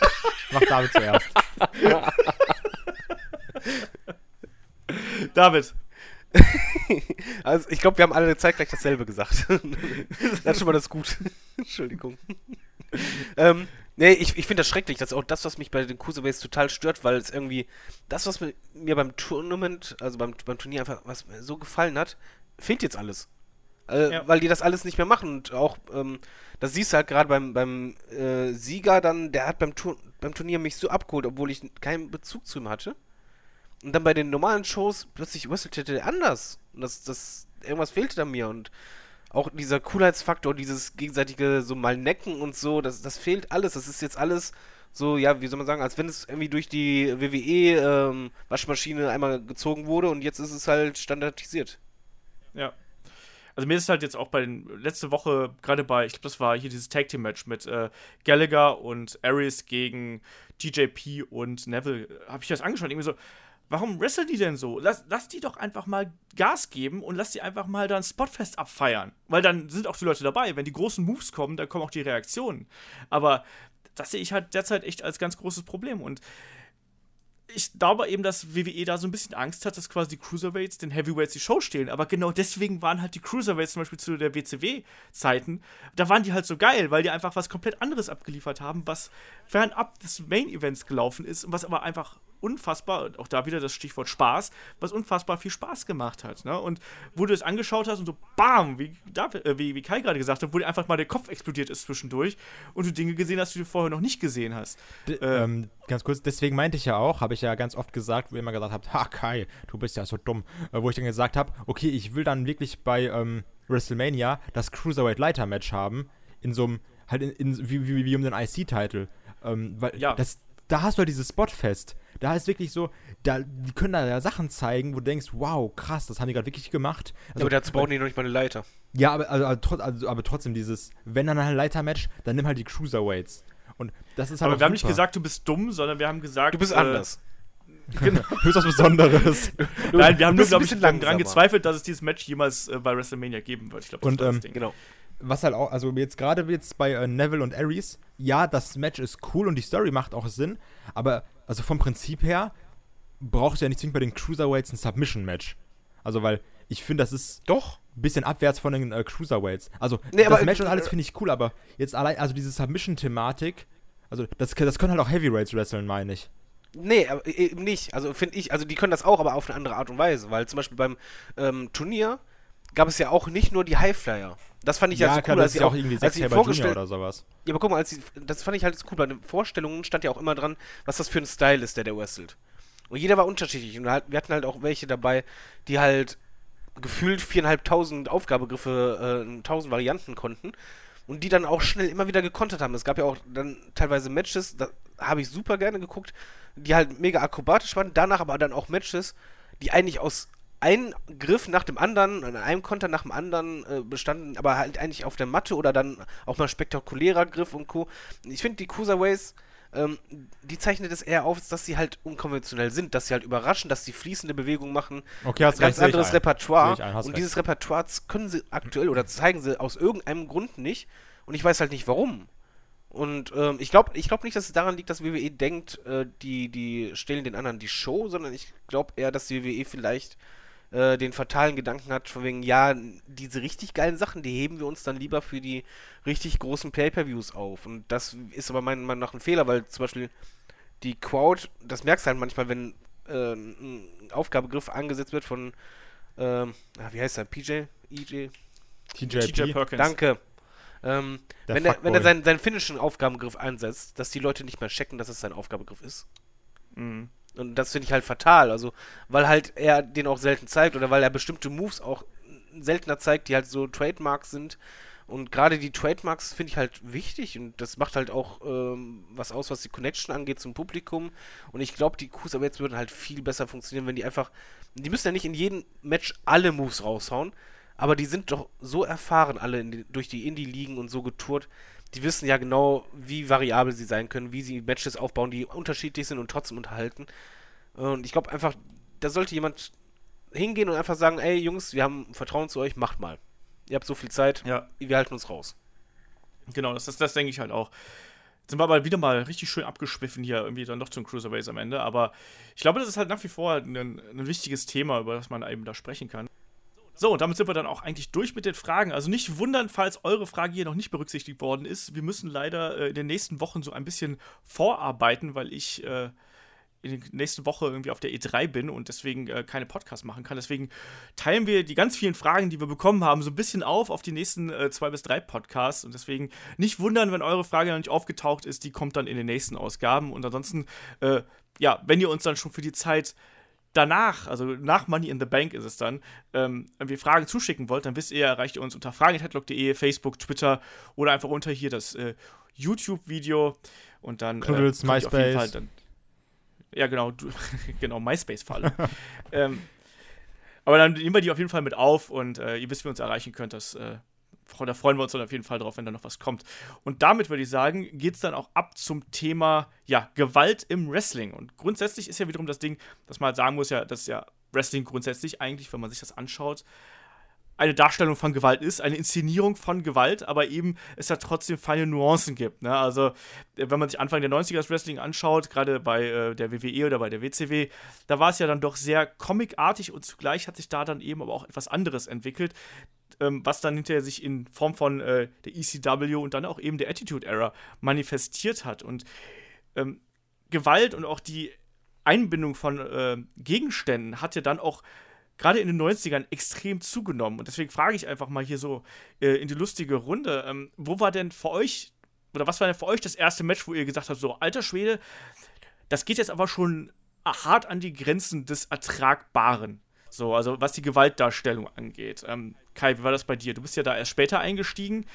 Eigentlich auch erst in der PG-Era, glaube ich, war das dann schon. Äh, wo waren so Matches, wo du dich gewundert hast, was da abgeht? Also das, das erste Match, woran ich mich jetzt wirklich aktiv gerade erinnern kann, was mir jetzt spontan einfällt, äh, wo ich gemerkt habe, so, oh, das aber mal ein bisschen äh, roter als sonst.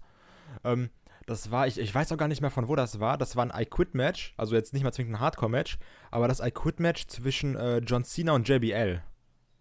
Das war so Mhm. eins der Sachen, wo ich mir gesagt habe, okay, also ja, kann man machen. Äh, Weil da, da, war ja auch John Cena, glaube ich, am Bluten, JBL am Bluten. Das ihn dann wirklich vom Kopf quasi bis zur Hose von John Cena. Also Ja. komplett rot. Und ähm, also das fand ich doch damals sehr, sehr krass. Aber so nach, also nicht so nach dem Motto, oh, ich bin geschockt als Kind, sondern, boah, das ist ja geil. ähm, also das ist quasi jetzt das Erste, woran ich mich jetzt so spontan erinnern kann. Ja. David, wie war es bei dir? Du bist ja schon ein bisschen länger dabei. Nee, das, das Problem ist, ich habe mich auf die Frage jetzt gar nicht eigentlich vorbereitet, merke ich gerade. ähm, nee, ich, ich überlege gerade, also du hast ja gesagt, von wegen, wo man sagt, von wegen, okay, das, das geht jetzt alles zu weit quasi. Ähm, den Aspekt hatte ich erst ganz später, wo ich dann halt andere Matches mir halt auf YouTube mal angeschaut habe und Co. Das hatte ich bei der WWE eigentlich nur einmal. Das war bei den äh, Stuhlschlägen von Wollte ich Swerve gerade gegen- sagen. Gegen Mick aber ansonsten hatte ich das bei der WWE nie. Bei ECW auch nicht, glaube ich. Ähm, wo ich auf jeden Fall das erste Mal merkte, fing so, okay, das ist jetzt halt kein normales Match. Ähm, das war, glaube ich, ja, ich würde sagen, das war dann eher Bret Hart, Stone Cold, Steve Austin, weil da halt einfach- da das Blut so extrem floss, auch dadurch, dass er halt eine Glatze hatten mit den Schweiß gemischt und so. Das war halt nicht, dass ich geschockt war, sondern einfach das war so quasi nochmal eine Schippe obendrauf. Da, das, das, da Mhm. hast du gemerkt, auch wenn die Regeln normal waren, das war für mich schon extrem. Weil das war einfach, Mhm. da gingen beide eher an eine Grenze, die halt wirklich äh, heftig wirkte auf mich als Zuschauer. Obwohl es ein Submission-Match war, was ja dann auch äh, wiederum auch eine Stipulation ist, äh, die das ja nochmal unterstreicht, eigentlich, diesen Gewaltgrad innerhalb eines Matches. Ähm, bei mir war das damals, also das erste Mal Blut, glaube ich, war bei mir so ganz bewusst ähm, WrestleMania 7, also äh, Hulk Hogan gegen Sergeant Slaughter, wo ich das gesehen habe. Und wirklich der, das erste Match, wo ich ähm, ja nicht schockiert, aber wo ich wirklich gedacht habe, so, ui, das geht aber ganz schön hart zur Sache hier. Äh, Halloween Havoc 93, ich habe letztes Mal schon, glaube ich, angesprochen beim WCW-Cast. Ähm, das war damals äh, Vader gegen Cactus Jack in einem äh, Texas Deathmatch. Und da äh, ging es auch extrem hart zur Sache, wo äh, auch sich ähm, Vader eine, eine fiese, ja, einen fiesen Cut am Auge zugezogen hat und ganz äh, martialisch dadurch aussah. Also noch martialischer als ein Vader ohnehin schon Der hat aussieht. aber mit seinen Augen beiden- anscheinend, ne? Ja, wirklich, Ja, das ist so ein der- Augentyp, ist das. Ich merke das schon. Da, da, da, kommt, da, kommt, da kommen wir gleich drauf. Ähm, aber dieser Faktor Blut spielt natürlich da äh, eine ganz große Rolle und ähm, das ist halt eben eigentlich auch das Interessante. Also macht Blut für euch ein äh, hart geführtes Match aus und macht das den Begriff Hardcore für euch aus?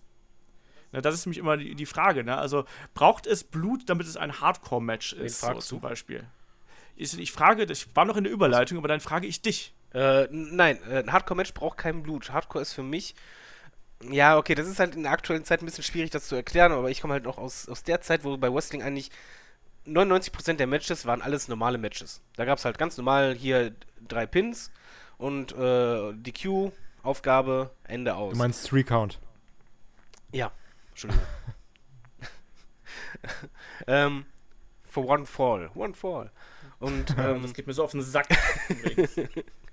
äh, des- deswegen ist halt für mich irgendwo immer noch im Unterbewusstsein ein Match Hardcore, sobald es halt Regeln hat, die halt dagegen extrem verstoßen. Ein Submission-Match äh, würde jetzt nicht dazu zählen, aber zum Beispiel ein Match, wo halt No DQ ist und das halt auch richtig umgesetzt wird äh, und ist dann für mich schon eigentlich Hardcore, weil ein No-DQ-Match kann einfach schon brutaler sein als zum Beispiel ein heutiges Match äh, mit Waffen, wo du einfach denkst, ja komm, nimm den Kendo-Stick das vierte Mal, es reicht.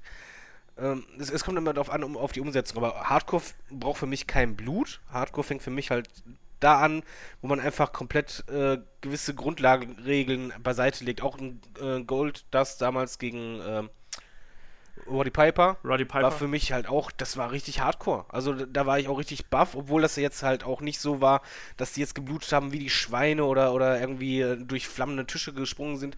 Aber das war trotzdem hardcore, weil es war einfach ähm, abseits der Norm. Und abseits der Norm ist für mich dann halt einfach, ähm, wenn man das auch ein, zwei Level nach oben äh, packt von, von der Intensität oder Gewalt her, ist es für mich hardcore.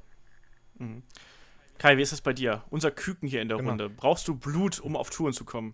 Ey, Im Bett ja. Ähm, Alter. Hallo. Oh! der Typ hat zu viel Sieben geguckt. Vorlage Hört deine und Freunde diesen. Podcast? Ähm, also ich fand das war ganz gut, wie David das gerade beschrieben hat. Also in der heutigen Zeit sagt man ja schon so, ah, so ein manchmal Blut macht's schon besser. Jetzt nicht so, ich bin Roman Reigns und beiß auch eine Farbkapsel und jetzt auch nicht zwingend irgendwie, ich bin Brock Lesnar und schlag dir deinen Kopf auf, sondern ähm, also manchmal ist so ein ist so ein Blade schon der Situation angemessen, finde ich, ne? Aber was es halt auch Hardcore macht, und das fand ich ganz gut, was David gesagt hat, ist, ähm, für mich waren Hardcore-Matches auch immer, wenn es wirklich unkonventionell war, sprich, ähm, ganz besonders irgendwie Fast Count Anywhere Matches. Und nicht dieses, Mhm. okay, ich pinne dich jetzt halt nicht im Ring, sondern 50 Zentimeter daneben draußen vor den Kommentatoren, sondern ähm, so nach dem Motto ähm, Jeff Hardy Umaga oder sowas. So, okay, wir prügeln uns jetzt wirklich durch die Arena und dann nehmen wir mal den Mülleimer und schlagen damit zu und dann geht's einmal in die Popcornmaschine und dann schlagen wir uns bis auf den Parkplatz. Ich meine, so, so ähnlich war es dann ja auch, glaube ich, bei äh, Goldust und Roddy Piper, nur dass die dann irgendwie in der Arena gelandet sind. Ich weiß es nicht genau. Ähm, sowas mag ich dann auch wirklich. Also da brauchst du ja auch Mhm. nicht zwingend Blut bei diesem Jeff Hardy Umaga Match, um dabei mal zu bleiben. Ähm, und das war halt einfach was anderes. Dieses, wir prügeln uns jetzt einfach überall durch, komplett, und wir benutzen einfach, was da ist. Zum Beispiel Jeff Hardy dann mit dieser, mit dieser Clothesline, wo er das Geländer runterrutscht. Das ist halt, Mhm. das ist, das ist kreativ, das ist, das ist was anderes, das ist nicht dieses Standarddingen. Und ja, heutzutage, also ich heutzutage bei den heutigen WWE-Matches, um die Hardcore zu gestalten, finde ich, bräuchte man bräuchte man Blut, würde ich sagen. Weil es Darf ist ich da halt so. Warte ganz kurz. Ähm, weil das ist halt für mich so, wirklich so nach dem Motto, okay, du nimmst jetzt zum 17. Mal den Kendo-Stick und schlägst da auf dem Rücken. Dann nimmst du nochmal den Stuhl und schlägst nochmal irgendwie auf dem Rücken. Das ist, ähm, es ist heutzutage irgendwie nichts Besonderes mehr in Anführungsstrichen. So, und da grätsche ich jetzt mal ein. Äh, auch heute bräuchte es nicht zwingend Blut. Die Frage war im Übrigen nicht von wegen, ob, ob Blut es cooler macht, sondern die Frage war ja, äh, was ein äh, Hardcore-Match Hardcore macht. Blut gehört für mich nicht dazu. Ähm, aber ich mag trotzdem Blut, da komme ich dann später dazu, Auch was im es Bett. ausmachen kann. ähm, es ist aber halt so, heutzutage könnte auch ein Hardcore-Match ohne Blut funktionieren. Das Problem ist einfach nur, dass die WWE die Hardcore-Matches alle Schema F macht. Und das ist eben das Problem, dieses äh, überall ist dann wieder dieser Kendo-Stick und dann kommt wieder dann äh, der Tisch zum Einsatz. Und halt wieder Du dieser Stuhlschlag mit, mit diesem gebeugten Rücken und sowas. Also, genau, und es, es sind halt immer dieselben Sequenzen. Und Hardcore-Matches, gerade Attitude-Zeit, aber selbst davor auch zum Beispiel, ich meine, das wäre Wendy Savage gegen ähm, äh, Razor Ramon gewesen, glaube ich. Nee, nicht Razor Ramon, gegen Quash war das, glaube ich, ne? Damals. WrestleMania 10, ja. Ähm, das war für mich dann halt auch Hardcore, weil das ist halt kreativ gewesen, weil der hat, die sind halt durch die Halle gegangen, hat er gefesselt und so. Und dieses Kreative, das war in der Attitude-Zeit total gegeben. Das war halt was ganz anderes. Ein Hardcore-Match war immer anders. Du hast immer was anderes gesehen. Ob die sich halt durchs Publikum geprügelt haben, innerhalb der Halle, ob die aus der Halle gegangen sind, ob die in den Catering-Bereich gegangen sind, ob die Backstage gegangen sind, ob die mit Autos hintereinander hergefahren sind, ob die, äh, was weiß ich, da einen Gabelstapler genommen haben oder sonst was. Es war halt eine gewisse Variation drin. Und heute ist es halt, deswegen mag ich auch den Extreme Pay-Per-View nicht. Ähm, du weißt eigentlich schon eins zu eins, welche Matches dich erwarten weil es einfach dieses gewisse Schema hat. Und das ist eher das Problem und weniger das Blut. Das Blut würde es natürlich unterstreichen, wenn es halt eben nicht so eine scheiß Blutkapsel ist, wie bei Woman Wayne die ganze Zeit, was halt farblich total jeder sieht und auch nervt.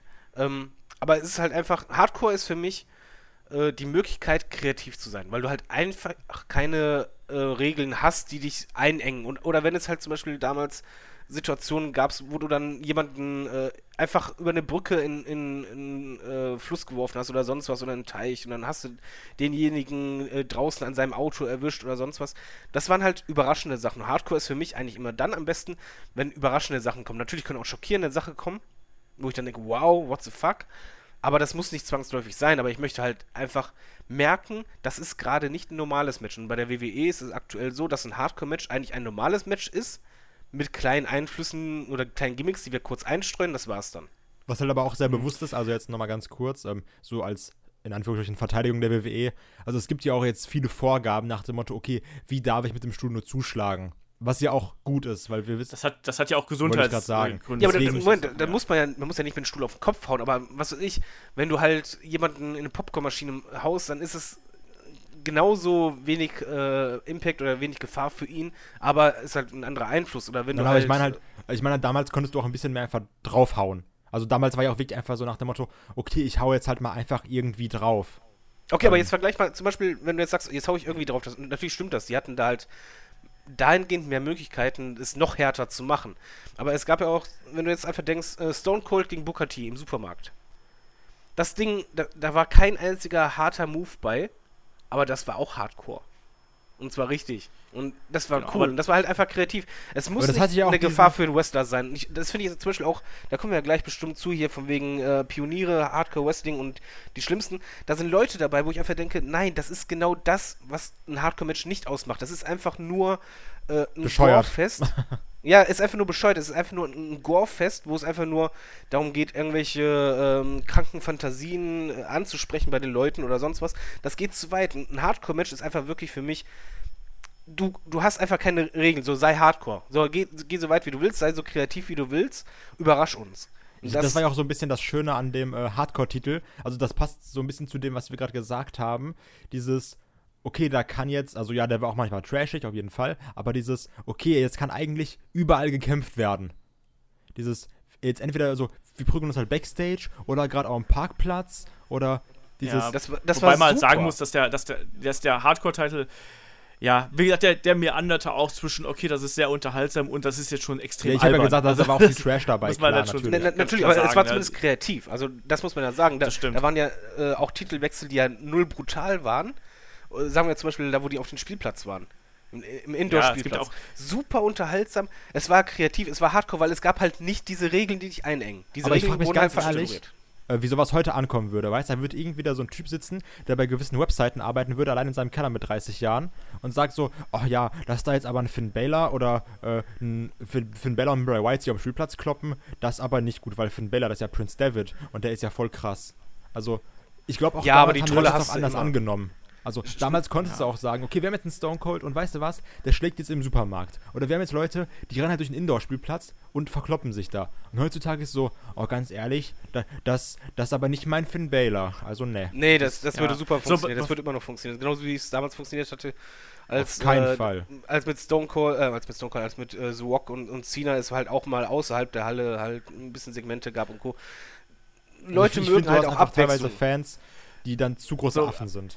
Na, natürlich. Ja, aber das, da- davon, davon jetzt mal ganz abgesehen. Also, das ist jetzt auch irgendwie gerade nicht so das, das Thema. Ähm, Finde ich es halt eben ganz interessant, wenn man mal auch mal schaut, wie sich das alles entwickelt hat. Weil der Faktor Blut, da sind wir gerade ein bisschen von abgeschwiffen. Ähm, der hat aber früher eine ganz bedeutende Rolle gespielt, ähm, um das mal so zu sagen. Also, früher war das Blut wirklich ein Grund für die Leute, ein Ticket zu kaufen. Das, weil das eine Attraktion war und weil das ein, äh, ja, ein Tabubruch war, so in dem Sinn. Und das, äh, da sollten wir, glaube ich, auch da gleich nochmal drauf eingehen. Ähm, David hat mich gerade auch schon die, ja, so ein bisschen die Pioniere und solche Geschichten ähm, hervorgebracht. Und ich glaube, dass ähm, man da einfach ein bisschen zurückgehen muss und auch die Geschichte des Wrestling also ein bisschen nachverfolgen muss, ne? ähm, um das zu verstehen, wie sich quasi auch so Sachen wie die Attitude Era, ECW und heute moderne Ableger, auch wie die WXW oder die CZW, ähm, sich daraus eigentlich entwickelt haben und wo da die Faszination hinter ist.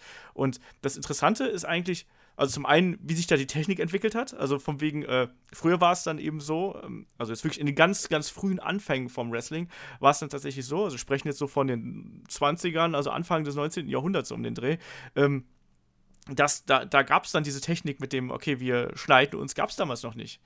Und ähm, wer die Matches von Mick Foley gegen ähm, Vader sich mal anschaut, der weiß auch, dass die sich nicht geschnitten haben, sondern die haben sich halt da gibt es halt dann die Technik, dass man sich gegenseitig aufs Auge kloppt. So, da haust du dann möglichst gekonnt jemanden auf die äh, Spitze von der Augenbraue und dann fängt er eben an zu bluten. Und so war das halt dann eben früher auch. Und erst mit der Zeit hat man dann rausgefunden, wie man äh, das auch anders umsetzen kann. Ne? Also sprich, da wurde dann ähm, eine Rasierklinge versteckt und wurde dann damit geschnitten und solche Sachen. Aber diese Geschichte, dass ähm, Blut eine Rolle spielt und auch diese Sachen, was ihr gerade erzählt habt, weißt diese Brawls durch die Arena und so, dass auf einmal der Kampf aus dem Ring genommen worden ist und quasi in den Zuschauerraum genommen ist. Das haben wir ja, äh, wir haben gerade Jeff Hardy gegen Umaga angesprochen. Ähm, auch Sachen, dass man das dann in Segmenten verpackt, wie man es jetzt zum Beispiel bei äh, Steve Austin und Booker T gesehen hat. Ähm, Steve Austin und The Rock, was wir gerade auch damals angesprochen haben, hier diese Geschichte mit, äh, wo dann äh, Steve Austin in den Fluss gefallen ist, wo dann auch der Gürtel versenkt worden ist und all so ein Kram. Ähm, das war eben auch dann so in den, in den 60ern, 70ern war das dann eben auch was ganz Besonderes. Und da gab es dann eben die ersten Ligen, die bewusst darauf gesetzt haben, ähm, diesen, ja, diesen Schockeffekt zu erzeugen. Zu sagen, so, okay, bei uns kann halt eben alles passieren. Ja, und äh, da gab es dann verschiedene Einflüsse aus der ganzen, in ganz, Euro, äh, in ganz Europa, in ganz, ähm, in ganzen USA gab es halt dann verschiedene Ligen, die sich äh, zunehmend dem äh, harten Stil, diesen Brawling-Style dazu zu, ähm, ja, zu eigen gemacht haben. Und gerade zum Beispiel auch, wir haben auch gerade noch darüber gesprochen, Steve Austin ist ja gerade auch in seiner, in seiner Hochzeit ein ganz herausragender Brawler gewesen und der hat natürlich dann auch viele ähm, Geschichten daraus übernommen. Und was ich bei der Recherche hier eigentlich so interessant fand, dass du eigentlich so eine Art, man konnte eine, eine Entwicklung erkennen und so durch die Jahrzehnte und die dann gezeigt hat, dass in den USA Hardcore-Wrestling und ähm, diese andere Art von äh, Stil, also der Brawling-Style, quer durch die Arenen und ähm, dann auch unter der Hilfenahme von, von Blut und so, dass sich das wirklich über die Jahre eben entwickelt hat. Und das ist das Spannende an der Sache, finde ich. Also jetzt mal fernab davon, wie sich das dahinter entwickelt hat, also so Ähm. Attitude Era und so, da kommen wir gleich drauf zu Kann ich sprechen. das einwerfen? Ähm, wirf was ein. Ich, ich finde halt, dass es ähm, beim Hardcore im Grunde genommen zwei Bereiche gibt, in dass sich das entwickelt hat. Oder bei den Wrestler, wo, die sich das irgendwie ausgesucht haben. Es gibt halt die Brawler, die halt quasi den, den Brawl für sich halt Hardcore darstellen. Und es gibt halt die Wrestler, die halt immer mehr in dieses, ja, Blutfest gingen. Also ich finde halt schon, das ist halt unterschiedlich. Es gibt zwei Arten von Hardcore, wo sich dann halt das immer, immer mehr verzweigt hat, meiner Meinung nach. Das auf jeden, das auf jeden Fall. Du erkennst halt eben, ähm, welche quasi die. Es gibt ganz klar Wrestler, die haben die Gewalt zu ihrem Gimmick gemacht, um es mal so zu sagen. Und da würde ich beispielsweise, um mal da einen Namen einzuscheuen, jemanden wie Abdullah the Butcher zum Beispiel mit Darf ich zu dem jetzt mal was Ähm, sagen? Das ist absolut. Das ist so ein Paradebeispiel für mich, was ich eigentlich nicht sehen möchte. Ähm, mag verdienter Wrestler sein, der, der viel gemacht hat, aber die Matches von ihm bestehen ja eigentlich nur daraus, Gewalt bis zum Äußersten zu zeigen, was du sonst in Horrorfilmen eher siehst. Also der ist auch schmerzfrei, der, fügt sich und den Gegnern Wunden zu, die nicht mehr feierlich sind, aber das ist halt dann die Frage, ist das für dich dann noch Wrestling und ist das für dich dann ein Hardcore-Match oder ist es einfach nur eher eine Freakshow, wo du jemanden zusiehst, wie er äh, sich selber äh, aufschneidet oder sonst was?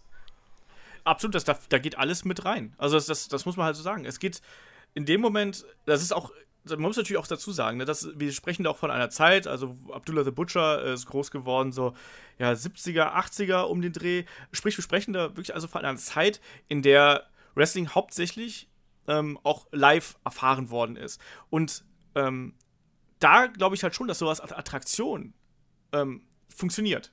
Sag ich dir ganz klar. Du kannst sowas nicht, äh, sowas ist nicht massentauglich, das wissen wir auch. Und ähm, ich mag Abdullah the Butcher auch nicht. Ich habe nicht viele Matches von ihm gesehen, muss ich dazu sagen. Ähm, aber ich bin kein Freund von dieser Art und Weise, weil er halt eigentlich kein guter Wrestler so in dem Style, in dem Sinne ist, sondern ja eigentlich, wie du gesagt hast, ist halt ein Brawler und dann eben mit dieser, äh, mit dieser extremen Note auf der Darstellung von Gewalt und dann im Speziellen mit der Einbindung von irgendwelchen äh, Stichwaffen, muss man sozusagen, ähm, namentlich Gabeln vor allem. Also da gibt es ja dann auch die wunderschönen Szenen, wo er dann äh, der täuscht das ja auch nicht vor, ne? Also wenn du gegen äh, Abdullah the Butcher gekämpft hast damals, war es halt dann auch an der Tagesordnung, dass du halt dann irgendwann eine Gabel in den Kopf gerammt bekommen hast. Ähm, und dass er auch, er gehörte auch zu der Fraktion, die halt sich die, ähm, die Rasierklingen vorne in die Fingerspitzen ähm, getaped haben, sodass er sowohl sich als auch seinen Gegner ähm, äh, ratzfatz damit schneiden konnte. Das war auch ein ganz interessantes Detail eigentlich, ähm, dass Abdullah the Butcher auch selbst in jedem Kampf eigentlich fast selber ge geblutet hat.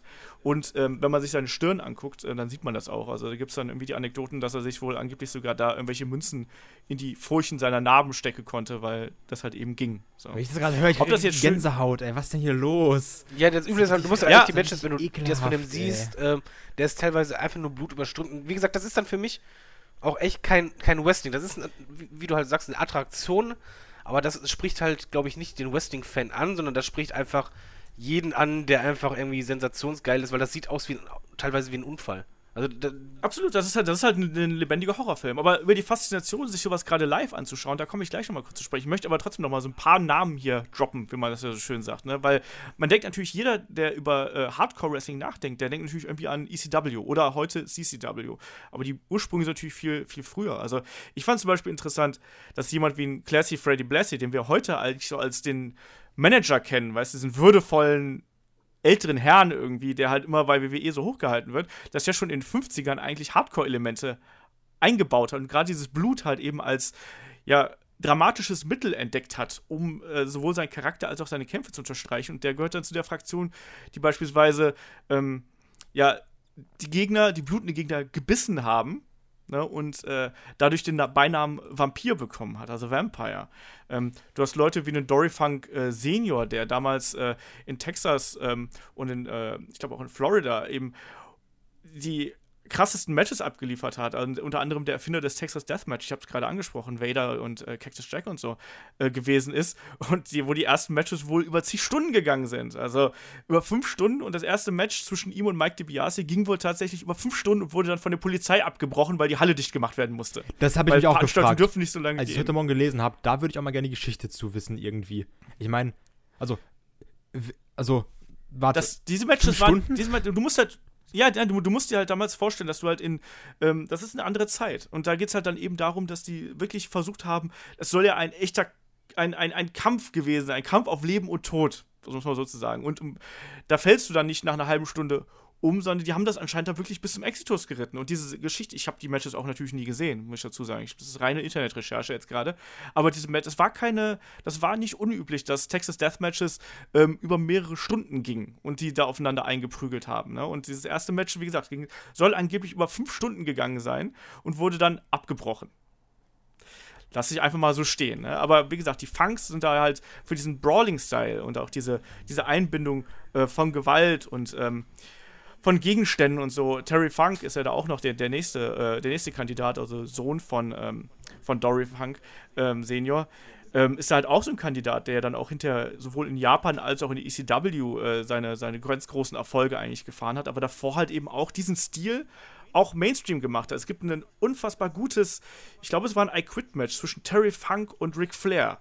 Weißt du, wo, wo ich, ich meine, dass Ric Flair mit einem Piledriver durch den Tisch gegangen ist und so, bei der, bei der äh, WCW, beziehungsweise NWA damals. Also, das war halt alles sowas. Du hast Leute wie den Sheik, der zum Beispiel ähm, sich ja, diese Feuerbälle gehabt hat, die er seinen Gegner ins Gesicht geworfen hat. Mega gefährlich. Un unfassbar gefährlich, aber auch da eine Attraktion, weil du bist, du hast ein Ticket gekauft, um zu sehen, wie dieser Feuerball fliegt. Ja, also man muss da eben so ein bisschen davon sich abwenden, dass das ein, ähm, ja, ein, ein, ein TV-orientiertes Produkt gewesen ist damals, sondern es geht darum, dass du die Leute in die Hallen ziehst. Und mit solchen Dingen hast du das damals eben geschafft, weil es ein Tabubruch gewesen ist und weil es eben, auch da wieder, haben wir gerade schon drüber gesprochen, weil es unkonventionell und anders gewesen ist. Und äh, wenn man sich so diese, diese Zeiten so zwischen 1960 bis 1980 anschaut, dann gab es halt in verschiedenen Regionen der USA immer wieder äh, Promotions, die halt vermehrt auf Hardcore-Style beziehungsweise eben diesen Brawling-Style gesetzt haben. Das war die CWF in Florida, zum Beispiel NWA äh, Southwest, ähm, die übrigens auch einen äh, Brass Knuckles Champion hatten, also äh, hier mit, mit, bloßen Fäusten und so. Ähm, es, gab, es gab sie in Detroit und auch selbst Memphis, also hier Jerry Lawler und Co., haben damals äh, Storytelling und Hardcore-Wrestling miteinander verbunden. Und da hat man dann eben schon gemerkt, dass sich so etwas entwickelt hat. Und das wurde dann eben durch die Globalisierung des Wrestlings noch äh, viel mehr äh, ja, miteinander vermischt. Da gab es dann andere Einflüsse, wo dann auch neue Matcharten entstanden. Ich habe gerade das Texas Deathmatch angesprochen. Zum Beispiel das Leitermatch ist für mich auch ein ganz klares, äh, klares Hardcore-Match, weil es halt eben, wenn man sich die, die äh, TLC oder auch die Leitermatch von Jeff Hardy und Edge Christian und Co. anschaut, ähm, was da abgelaufen ist, ist einfach Hardcore. Ohne Zweifel und auch kreativ zugleich, aber für die Körper und so, äh, ja, war das äh, pure Schinderei, um es mal so zu sagen. Wobei man ja? sagen muss, in dem Moment, wo dann das Fernsehen dazu kam, äh, dann, dann fing ja im Grunde genommen eine Spirale an, die eigentlich irgendwann ins Absurde ging, ähm, von wegen, wie können wir das immer weiter toppen. Das hast du ja gemerkt. Also genau. Bei, bei den normalen Live-Shows, klar, da ging es halt um die nackte Gewalt an sich und bei den TV-Shows, da kam halt noch von wegen die blödesten, bescheuertsten Ideen, komm, wir machen das und wenn wir das und das machen, wie können wir das noch toppen? Ach, machen wir doch das und dann probieren wir das. Und so wurden die Matches nicht nur halt hardcore, sondern halt wirklich immer extremer und absurder auch. Ganz genau. Wenn du zum Beispiel so Sachen anschaust wie ein Scaffold-Match. Also Scaffold-Matches gibt's, ich habe das letzte, was ich gesehen habe, wirklich so bewusst, weil glaube ich noch zu WCW-Zeiten, weil das Scaffold-Match auch echt eine absolut, keine Ahnung, bekloppte Erfindung eigentlich ist. Ne? Also Scaffold-Match bestand eigentlich daraus, dass äh, du, du hängst halt irgendwo ein großes, ja, eine große Planke auf und da kloppen sich dann die Wrestler drauf und dann irgendwann muss jemand eben von diesem Scaffold, von diesem Gerüst runterfliegen. Ich habe das mal ähm, äh, bei der WXW gesehen. Tatsächlich, die WXW hat mal in Zusammenarbeit mit CZW ein Scaffold-Match gemacht. Ähm, ich weiß gar nicht mehr genau, wer es war. Ich meine, es war äh, Devin Moore und weiß ich nicht mehr, kriege ich nicht mehr zusammen, aber wo sich die beiden eigentlich nur gegenseitig ständig in den Ring geworfen haben, so aus äh, fünf Metern Höhe, wo ich mir auch dachte, so ja, okay Leute, ihr seid bekloppt, das haben wir jetzt verstanden, aber diese Matchart macht eigentlich gar keinen Sinn und ähm, wie du gerade gesagt hast, David, das übertreibt diese Gewaltspirale halt eigentlich immer mehr. Aber kann ich mal ne? mein Beispiel da nennen? Mein Ja. Lieblingsbeispiel. Äh, nenn dein Was Beispiel. einfach zeigt, wie absurd es irgendwann wurde. Es gab dann halt ein Match, ich meine, das war in Japan, äh, wo die Ringseile angezündet wurden. Wo dann halt äh, Sabu dabei war, der hatte gegen irgendjemand gekämpft oder sollte gegen jemanden kämpfen. Und dann haben die die Ringseile angezündet. Die hatten sie vorher halt umwickelt mit, ähm, mit Stoff, das halt, glaube ich, in Petroleum oder so ge getränkt war. Und dann haben sie halt das angefangen zu zünden, als dann die drin waren. Und es wurde dann halt äh, so ein flammendes Inferno, dass die Wrestler in der Mitte des Rings sich zusammenknüllten und selbst da halt Verbrennungen erlitten haben, was einfach total absurd war. Also die Leute haben einfach irgendwann nicht mehr wirklich nachgedacht, von wegen, okay, wie kann man dann innerhalb dieser, äh, dieser Form dann ein Match bestreiten? Sondern einfach nur immer der Gedanke war, ja, je extremer, desto mehr Aufmerksamkeit, desto mehr Einschaltquote und Zuschauer, na, na, na. Und das halt so weit ging bei dem Match zum Beispiel. Das Match konnte gar nicht stattfinden, weil die einfach, es war so heiß, dass sie einfach dann flüchten mussten. Irgendwie aus dem Ring, weil einfach nur überall Feuer war. Das wollte ich auch gerade sagen. Ja, Lass uns doch mal ganz kurz. Ähm, ich finde, das ist gerade ein, so ein super schönes Thema. Also das ist halt gerade, das ist ja gerade so ein gutes Thema. Generell so die Matches, also generell Matches, die es alle gibt. Äh, jetzt gerade, also ich kenne halt mehrere Sachen aus Japan, die ähm, Hardcore sein sollen, aber jetzt für uns jetzt, klar, jetzt kommt wieder jemand und sagt, so nein, das ist die geilste Kunstform, aber die jetzt für uns eigentlich, wo wir sagen, das bescheuert. Und jetzt, was mir dabei auch einfällt, sind natürlich auch diese, ähm, es gibt ja auch, habe ich mal gesehen, so ein Leitermatch ist das. Und da ist so ein äh, Spinnennetz aufgespannt im Ring quasi aus äh, Stacheldraht. Und dann geht es ja, auch, dass du dann quasi ja. da runterfällst und dann in den Stacheldraht rein. Also, das ist ja auch. Warum? Also.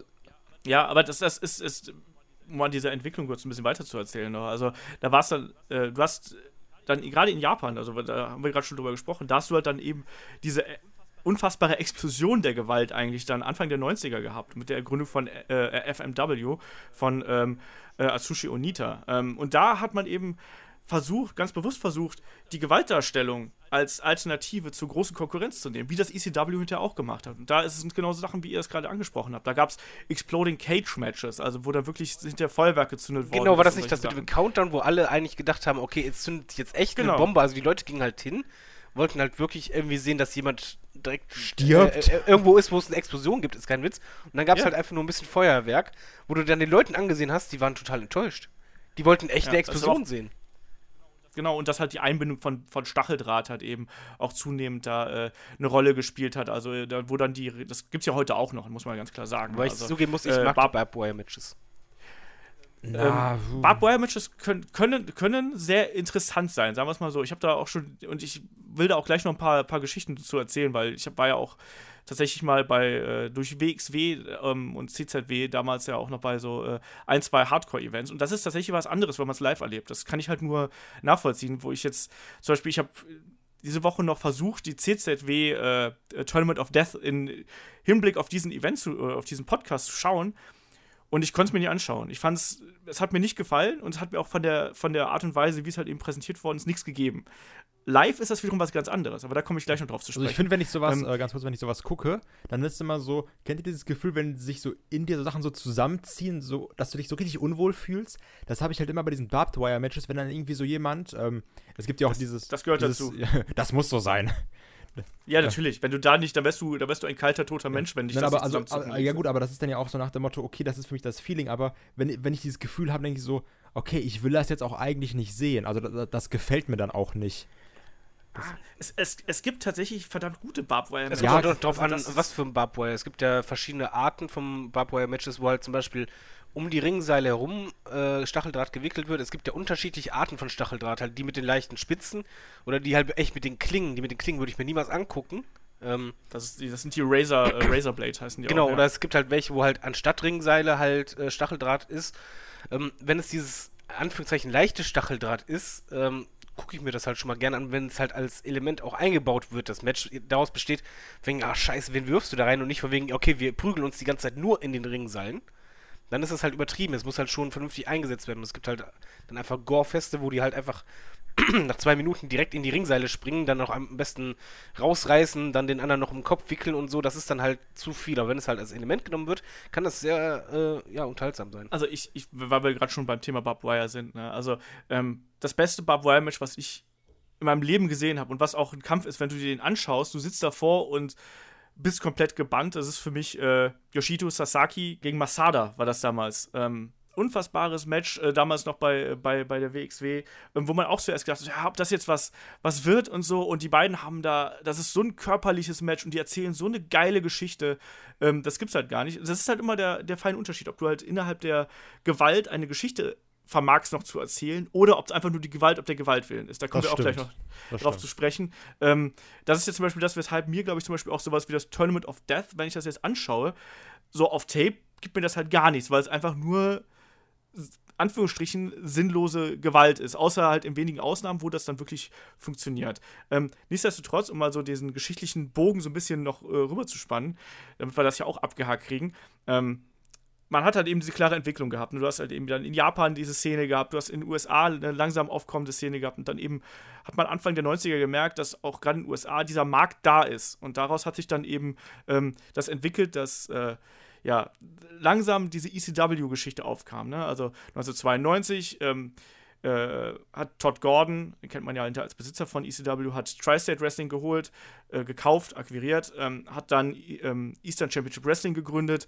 Es gab ein Zerwürfnis mit der NWA, daraufhin ähm, wurde halt eben die, äh, ja, wurde halt eben das Band gelockert, sagen wir es mal so. Ähm, äh, Paul Heyman ist bei Eastern Championship Wrestling mit eingestiegen, hat Eddie Gilbert als Booker abgelöst und ähm, 1994 gab es halt dann eben diesen Moment, wo Shane Douglas den NWA-Titel, damals glaube ich gegen Too Cold Scorpio, ähm, gewinnt und dann äh, den Gürtel wegwirft, voller Verachtung und die Tradition eines, also den NWA-Belt, ne, den, die Tradition eines Ric Flairs und Ricky Steamboats, wie sie nicht alle heißen, wirklich in den Dreck schmeißt. Also sprich eine Tradition von 40, 50, 60 Jahren, ähm, sich von der NWA abnabelt, was ja damals wirklich ein großer Verbund von Ligen gewesen ist, ähm, und dann eben I äh, Extreme Championship Wrestling ausruft.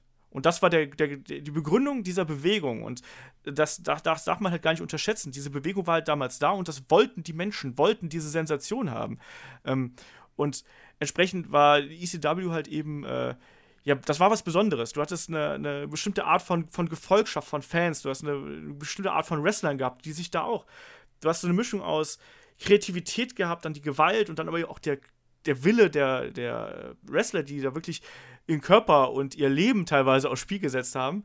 Und das hat dann eben zu so einer Kultfollowerschaft geführt. Das muss man sich auch mal äh, ganz klar so sagen. Ne? Und das führt dann eben auch dazu, dass ECW größer geworden ist, als ähm, man vielleicht damals vermutet hätte. Man, also ich kann mich halt noch genau daran erinnern, um wieder so ein bisschen persönliche Note hier reinzubringen, als ich ähm, irgendwann so um 2000, glaube ich, müsste das gewesen sein, oder 99, habe ich mir das erste Mal von Tape Trader ECW Barely Legal 1997 geholt. Und ähm, das war der erste Pay-Per-View damals. Und ich war komplett geflasht, weil ich sowas noch nie gesehen hatte. Ja, also es war komplett anders. Es war rau, das war brutal, das war äh, aber auch athletisch. Und äh, gleich der erste Kampf, da habe ich dann irgendwie die Eliminators gegen die Dudley Boys gesehen und habe da gesessen so, what the fuck? Und ich gucke mir hier noch die scheiß Legion of Doom an oder sowas.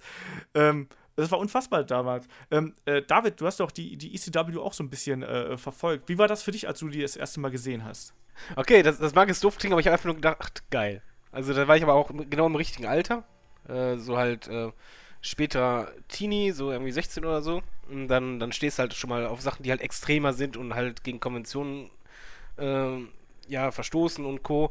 Und da hat ECW halt mich komplett halt äh, abgeholt, weil es einfach, du hast da eingeschaltet und du hast halt einfach diesen mega Kontrast gehabt. Vorher hat, wie, wie, wie, du halt sagst, so Legion of Doom und Co.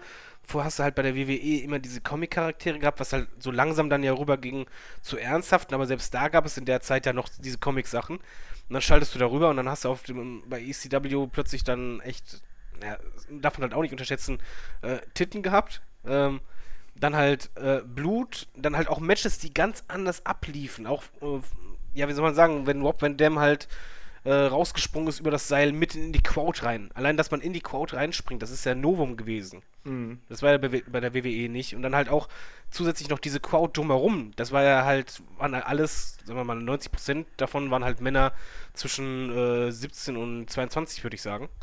Und die sind da mitgegangen, wie sonst was. Und das ist dann halt ganz anders gewesen, viel atmosphärischer und du, du hattest halt den, den lustigen Effekt, dadurch, dass halt auch die Code so klein war und du halt wusstest, okay, WWE, also WWF damals kennt jeder und WCW auch, dass du dich auch ein bisschen ja elitär fühltest, als du das gesehen hast.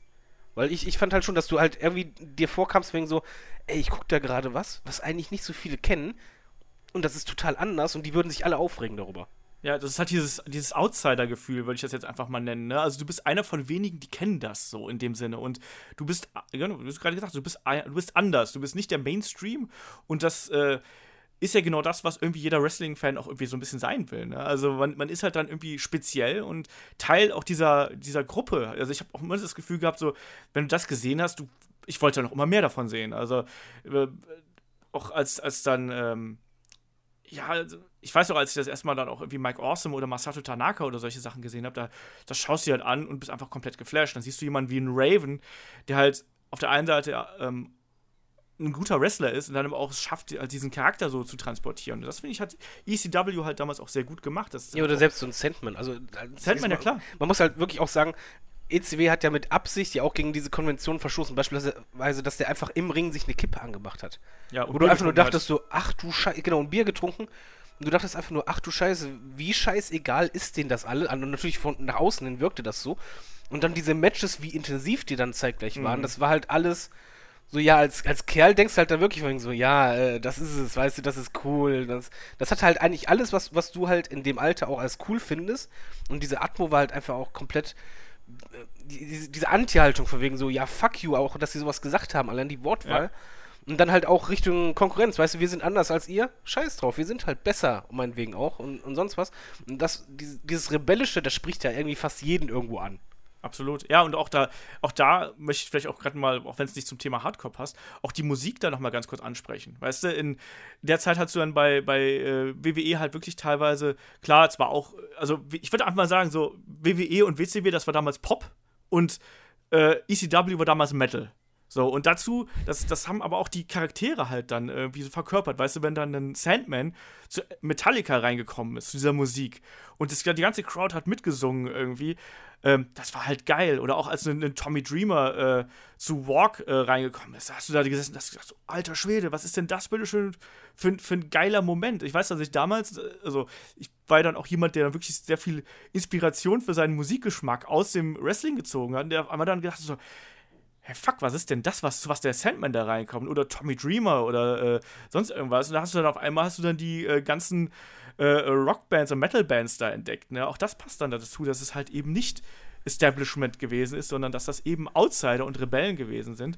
Und äh, ECW war da halt eben was ganz Besonderes, die auch ganz bewusst einfach jede Grenze überschritten haben. Ne? Wir haben da beim, beim Love, Sex and äh, Wrestling Podcast drüber gesprochen, die hatten äh, sexuelle Themen drin, die hatten die Gewalt drin, also muss man auch ganz klar sagen, manchmal auch über den, äh, ja, über den guten Geschmack hinaus. Also zum Beispiel gerade, wenn ich damals schon nicht mochte, war zum Beispiel New Jack, der für mich in dieselbe Kategorie fällt wie ein Abdullah the Butcher. Also wrestlerisch, äh, aber halt eben Hauptsache möglichst gewalttätig. Also ich fand New Jack äh, fand ich nie gut. Aber dessen Charakter zum Beispiel hat mir auch immer damit unterstrichen, dass die ganze Zeit seine Musik während der Matches durchlief. Also auch so ganz kreativ. Das fand ich auch. Mir ging es damals auf den Sack, muss ich mal dazu sagen. David, was bei dir? Hast du Ja. New Jack, fandst du diese Inszenierung gut? Äh, ich sag mal so, äh, es war halt was anderes. Und ich glaube, bei, bei ECW ging es halt bei allem darum, wegen so, ja, fuck off, wir machen das Gegenteil von dem, was der Mainstream kennt und auch erwartet. Beispielsweise, ja, wie soll, wie soll man sagen, wenn man jetzt irgendwo zu, zu Besuch ist oder man geht in ein schickes Restaurant essen. Die, die Masse würde erwarten, von wegen so, ja, komm, jetzt kommst du mit Krawatte, schick, setz dich gerade hin, ne, Ellbogen nicht auf den Tisch, na, na, na. Und die ECW wäre dann halt der Typ gewesen, der reinkommt in T-Shirt, ähm, sich erstmal eine Kippe anmacht und dann die Beine auf den Tisch legt und du einfach nur daneben sitzt und denkst, boah, cool.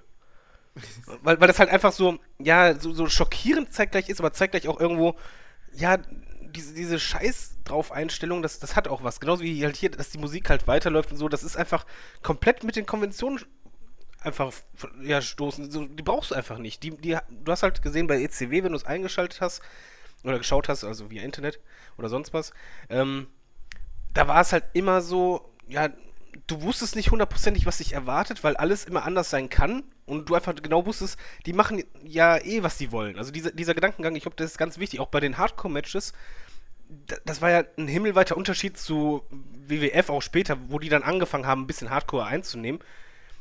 Das war einfach was ganz anderes. Dann hast du ein Match gehabt, wo es halt wirklich blutig war wie sonst was. Beim nächsten Match haben die die skurrilsten, gerade Tommy Dreamer konnte das halt super, die skurrilsten Gegenstände einfach im Match eingebaut, wo du einfach dachtest, ach du Scheiße, wie kommst du denn jetzt da drauf? Und dann auch mal lachen musstest und dann einfach nur zeitgleich dachtest, nee, die gingen ja auch teilweise ins, ins Publikum und haben ja Gegenstände vom Publikum erhalten. Das wollte ich auch gerade sagen. Da wurde ja Fans bring the weapons Matches. genau so. extrem oft dieses, äh, dass Fans halt die Waffen mitgebracht haben. Das gab es dann ja auch, also war ja auch dann auch sehr, sehr beliebt. Ich glaube, das Highlight war ja, wo er einmal eine Beinprothese bekommen hat von einem Zuschauer.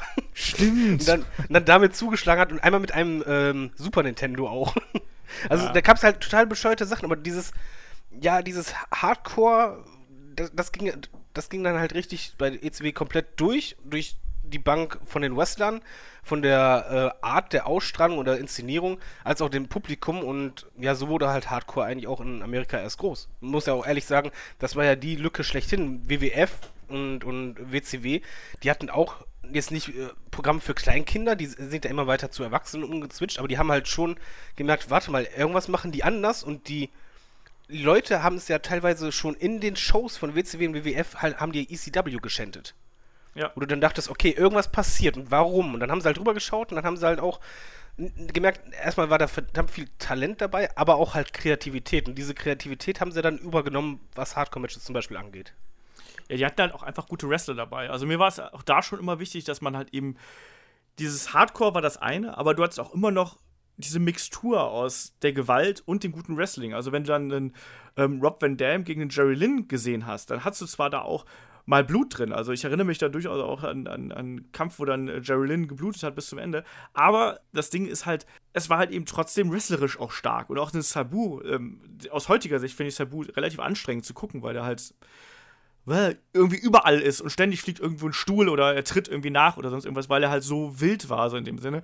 Ähm, aber auch der war ein, war ein super, ein, ein solider Wrestler, genauso wie ein Tommy Dreamer oder natürlich ein Terry Funk sowieso und Raven auch. Also man hat es da trotzdem geschafft, nicht nur die Gewalt darzustellen, sondern hat auch durchaus noch so Sachen, ja, vom Storytelling und auch vom Können der Wrestler mit eingeflochten. Und das ist natürlich auch was, was ein Paul Heyman da eben ausgezeichnet hat. Ich habe gestern noch so ein bisschen in die Doku von Paul Heyman reingeschaut und ähm, also mit wem der alles da, der war ja noch jung damals, also er müsste da so Anfang 30 gewesen sein, so Pi mal Daumen, ähm, als er, als er dazu ECW dazugestoßen hat. Klar, dann ist es wieder hinterher Mitte 30 und so, aber ähm, was der halt äh, eben schon an, an Wrestling-Erfahrung gehabt hat, in, dem, in diesem jungen Alter, das war halt eben unglaublich. Und der hat es dann geschafft, diese ganzen Elemente zusammenzubringen, also diese ganzen alten, ähm, dieses Storytelling aus einer, aus einer NBA, diese ganz klassischen Fäden, die aber aufgebaut oder aufgebauscht eher um äh, aktuelle popkulturelle Themen und dann eben nochmal diesen Tabubruch mit der Gewalt und dann eben äh, Einbindung der Zuschauer und sowas. Das war eben da schon was ganz Besonderes, ne? Und deswegen hat ECW damals, du hast es gerade gesagt, David, eine Lücke geschlossen ähm, zwischen äh, WWE und WCW irgendwie, die es halt da nicht gab. Also äh, das war halt bei WWE und WCW war es halt damals dann gerade so Mitte der 90er, war dann doch eher die Comic-Charaktere. Wir haben letztes Mal äh, gerade so diese Zeit 94, 95, das war ja auch eine ganz schlimme Zeit als, als Wrestling-Fan, muss man auch mal ganz klar dazu sagen. Es waren zwar so Ausnahmetalente wie einen Bret Hart und Shawn Michaels und Owen Hart und ich weiß nicht, wie sie noch alle heißen, aber du hattest dann eben auch ganz, ganz viel Scheiß. Ja, Was So. halt auch ähm, unglaublich war, fand ich. Ähm, jetzt gerade in Bezug, du hast ja gerade schon gesagt, dass das, also das war zwar extrem und auch heftig. Du hattest zwar auch gutes Wrestling, aber du hattest halt auch äh, Charaktere und halt also richtige Charaktere. Das war jetzt nicht irgendwie Person X und Person Y, die jetzt wieder irgendwie in äh, Stacheldraht springen oder sich irgendwie die Köpfe aufschneiden, sondern du wusstest halt auch immer genau, okay, Sandman ist halt der, der hat seine Musik, der hat immer, der hat seinen Kendo-Stick und sowas. Du wusstest halt auch immer genau, wer ist jetzt gerade wer. Das, das Ja. waren auch wirklich, also, das waren auch Und noch immer dazu Namen, hast- fand ich. Und noch dazu hast du halt auch diverse ähm, etablierte Stars gehabt, Ja, die dann genau. eben rübergegangen sind, um der Liga eine gewisse Legitimation zu geben. Du hast natürlich dann Leute gehabt wie einen, also einen Shane Douglas ist natürlich schon mal der erste, aber auch Leute wie einen Bam Bam Bigelow sind rübergekommen, ein Terry Funk natürlich auch, äh, einen Chris Jericho, der dann eben damals noch jung war, aber trotzdem schon einen Ruf gehabt hat. Ähm, generell diese, diese Wrestling-Fraktion, also auch einen, einen Eddie Guerrero, einen Chris Benoit, später dann diese, die Japan-Leute, also Rey Mysterio, Psychosis, ähm, das waren alles durchaus Namen und äh, wie gesagt, dass die dann alle da quasi zusammengerührt worden sind und von einem Wrestling-Genie wie äh, Paul Heyman, also ich, ich liebe Paul Heyman, das muss man ganz klar sagen. Also ja, ich, kann, pure Liebe. ich, ich könnte dem, wenn der mir Wrestling-Geschichten erzählt, ich glaube, ich könnte mich da tagelang daneben setzen und der könnte mir alles erzählen. Weil der, glaube ich, ich glaub, du würdest von niemandem so viel lernen wie von, äh, wie von Paul Heyman. Ähm, nein, aber das hast du halt auch gemerkt, dass auch diese, diese Liebe und diese Passion von Paul Heyman, die hast du halt da überall gespürt. Und wie gesagt, ich habe gestern noch diese Doku im WWE Network gesehen. Ähm, da haben dann die Zuschauer teilweise gerufen, Paul, Paulie ist Gott. Ne? Also äh, Paul Heyman ist Gott, war so ganz abgedroschen formuliert. Und das zeigt halt einem schon, ähm, was für ein Standing der damals gehabt hat in der Zeit, wo die ähm, Autoritätspersonen eigentlich bei Wrestling League noch keine Rolle gespielt haben, zumindest keine große. Ähm, da, hat, da waren schon die Fans da schon sehr smart in Anführungsstrichen. Was ähm, halt, äh, ganz kurz ja. noch zu Paul Heyman, was halt auch schön war, ist, der sah auch so komplett unkonventionell aus. Also das passt halt wieder so nach dem Motto, äh, der Typ, der jetzt mit seinem T-Shirt und der Kippe ins Restaurant kommt, das war ja auch so, du hattest ja trotzdem auch immer irgendwie bei äh, WCW oder sowas, da waren ja auch immer viele Chefs oder jetzt irgendwie so die Hauptperson, immer, das war trotzdem mit Anzug und fein und gut aussehend. Und Paul Heyman hat hier immer seine, seine ranzige Jacke oder sowas, seine komische Cap auf und du wusstest, okay, das ist einfach der König gerade. Ja. Das ist es, das ist es halt auch gewesen. Ne? Und Paul Heyman hat halt auch dann die Beziehung gehabt, dadurch, dass er halt eben da früher bei der äh, WCW in prominenten äh, Positionen gewesen ist und mit vielen talentierten Leuten zusammengearbeitet hat. Der hatte dann auch die Beziehung, dann einfach mal einen Mick Foley rüberzuholen oder dann einen Steve Austin für eine kurze Zeit rüberzuholen, ne? Und ähm, dann mit denen Programme zu machen. Also diese, diese Geschichte zum Beispiel, dass man einen Cactus Jack oder einen Mick Foley dann eben zu kompletten Anti-Hardcore-Wrestler macht. Der sagt, hier, äh, ich mach das nicht mehr, ne? Und ich, ihr könnt mich alle am Arsch lecken, ne? Ihr, ich bedeute euch doch nichts und dann seinen Kampfstil so intelligent umstellt, dass er auf einmal nur noch die safesten Sachen überhaupt workt, ne? Und die langweiligsten Matches absichtlich überhaupt irgendwie aufs Parkett legt. Ähm, das, das ist halt schon die ganz große Kunst. Genauso auch, dass ein Paul Heyman eben, auch das, das ist jetzt nicht unbedingt Hardcore, aber das beschreibt halt eben diese ähm, Rebellen- Attitüde, die halt die ECW damals gehabt hat, diese, diese Promos von Steve Austin damals, wo der einfach so komplett vom Leder gezogen hat. Ne? Darf ich kurz was einwerfen? Werfe ein. Äh, genau das ist aber für mich Hardcore. Das, dieser, dieser Konflikt, den, den ich halt gern mal habe mit Leuten. Hardcore bedeutet nicht Blut. Und mein ECW bedeutet auch nicht Blut. Die haben zwar viel Brutalität drin gehabt, aber. Entschuldigung. Ähm, Hardcore bedeutet einfach kreativ und mit Konventionen äh, brechen einfach. Und das haben sie gemacht. Ob es jetzt die Promos von Steve Austin zum Beispiel waren, das waren ja Shoot-Dinger und die waren so knallhart und gut. Oder das von Mick Foley. Das war ja nicht, waren ja nicht Sachen, die halt brutal waren oder blutig, sondern einfach die anders waren, die kreativ waren. Und ich finde halt, ECW war in jeder Hinsicht Hardcore, aber nicht, weil es da Blut gab, sondern einfach, weil die einfach diese nicht so enge Regeln hatten und äh, viel kreativer waren und, und, und Co. Und das ist halt ja, das sollte man halt nie miteinander verwischen, weil, oder, oder reduzieren. Ich finde es halt immer fatal, sowohl Matches als auch ähm, Companies halt zu reduzieren darauf, ja, die sind Hardcore, weil Punkt, Punkt, Punkt, Blut. Ist aber mhm. nicht so, sondern die sind Hardcore, weil ganz viele Faktoren und äh, der Hauptfaktor ist halt, der über allem steht, von wegen, die Möglichkeiten sind viel offener und freier gegeben und dadurch auch halt einfach dieses, ja, wir probieren mal einfach das aus, wir probieren das aus. Und das ist dann halt auch später bei den WWF Hardcore-Matches ja auch dieses, ey, wir probieren das aus und dann das aus. Und diese Freiheiten, die sorgen halt für Hardcore und nicht zwangsläufig Blut. Blut ist immer ein Element, was halt das unterstreichen kann oder äh, irgendwas ansprechen kann oder verstärken kann. Aber die Kreativität, das ist, das ist Hardcore.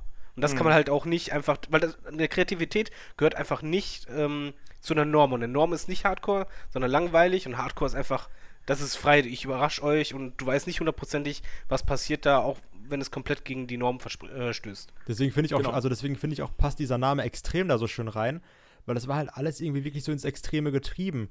Dieses, dieses komplette Ausprobieren. Und ich fand auch die Fans, die, die Fans waren ja auch Hardcore, sage ich jetzt mal. Die waren ja auch gut dabei. Die haben ja auch immer Reaktion gezogen. Also, ich meine, was da auch teilweise für ein Hass war gegen Leute und sowas. Also, das war ja auch so. Oder denk an die Stuhlszene, wo die rufen, ey, werf mal einen Stuhl in den Ring. Also deswegen, also, das war halt auch so schön, wie du auch mit den Fans spielen konntest. Du konntest die Fans da so perfekt einbinden, weißt du? Das, also, das, das, klar, das lag ja auch an der Gruppe, die du gesagt hast. Das waren halt diese ab 17 Jahre alt, so diese jungen Erwachsenen, halt großteils Männer natürlich, die, die richtig Bock hatten und die haben da auch wirklich sehr, sehr viel zur Stimmung beigetragen.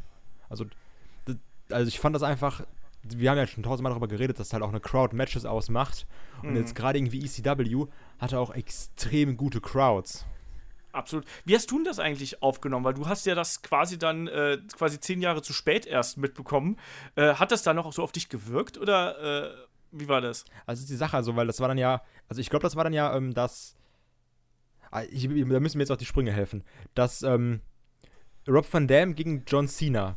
Das One war schon. Stand. Das, das ECW One Night Stand, das war aber die WWE. Das, das e war aber die WWE ECW, genau. Weil das war nämlich das, was ich wahrgenommen habe. Aber ich, also, das ist aber auch noch so ein Moment, äh, der steht auch noch sehr krass da heutzutage, finde also ich. Also One Night Stand gehört weil, noch dazu, würde ich sagen, weil die Matches waren schon Hardcore weil, und die Crowd war auch eine ECW. Also weil die Stimmung die ersten zwei, die ersten zwei ja, One Night Stands gehören dazu, ja. ja. Also weil die Stimmung bei One Night Stand, das ist jetzt so das, das allererste oder so das Paradebeispiel, was ich wahrgenommen habe. Ich meine, ähm, diese, also diese das, also heutzutage hast du ja schon Anti-Cena-Crowds, aber ich meine, das, das ist auch so schön, dieses Cena wirft sein T-Shirt dahin und es wird einfach zurückgeworfen, die Leute rotzen da rein und werfen es zurück, also... Und zeigen den Mittelfinger. Das, genau. das, das ist dann auch wirklich so dieses, das war diese Chance, dieses Fuck you, äh, oder wir hassen dich und, also... Und Cena schluckt, Entschuldigung. Ja. also das, das, fand ich auch extrem gut und ähm, das war auch, das hatte immer so ein bisschen so, so äh, Hausschau-Charakter. Das war alles so ein bisschen kleiner, ein bisschen enger, mit diesem Balkon oben und sowas. Also das, hat, das hatte auch so eine ganz andere Atmosphäre, fand ich. Und das immer gemerkt, so, das, das ist so der verruchte Keller. Also, Aber äh, können wir uns da darauf einigen, dass, dass wir alle, glaube ich, damals, also ich auch, obwohl ich ECW kannte, dann war halt ein bisschen Break, weil dann kam ja ECW zu WWE und dann hat man das irgendwie vergessen und dann plötzlich kam ein One-Night-Stand und das hat mir quasi so in die Eier getreten, wo ich einfach nur mit offenem Mund da saß, so, scheiße, ist das geil, ey. Ja. Also schon am ersten Moment, wo einfach diese Crowd abgegangen ist oder auch wo bei dem einen One-Night-Stand, wo dann Sandman rauskam. Hoch, Mhm. böse. ja, oder ging es euch nicht so?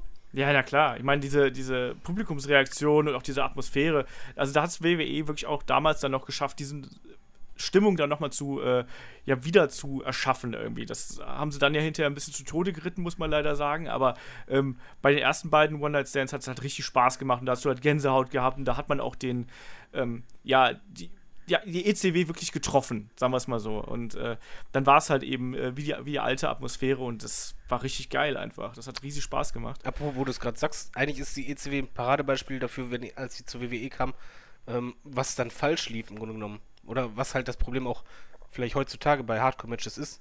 Weil ECW hat ja funktioniert, weil es halt anders war und so weiter. Äh, die ersten Jahre war, wurde es ja auch irgendwie so verpackt mit dem One Cent. Dann wurde es ja zur Weekly Show.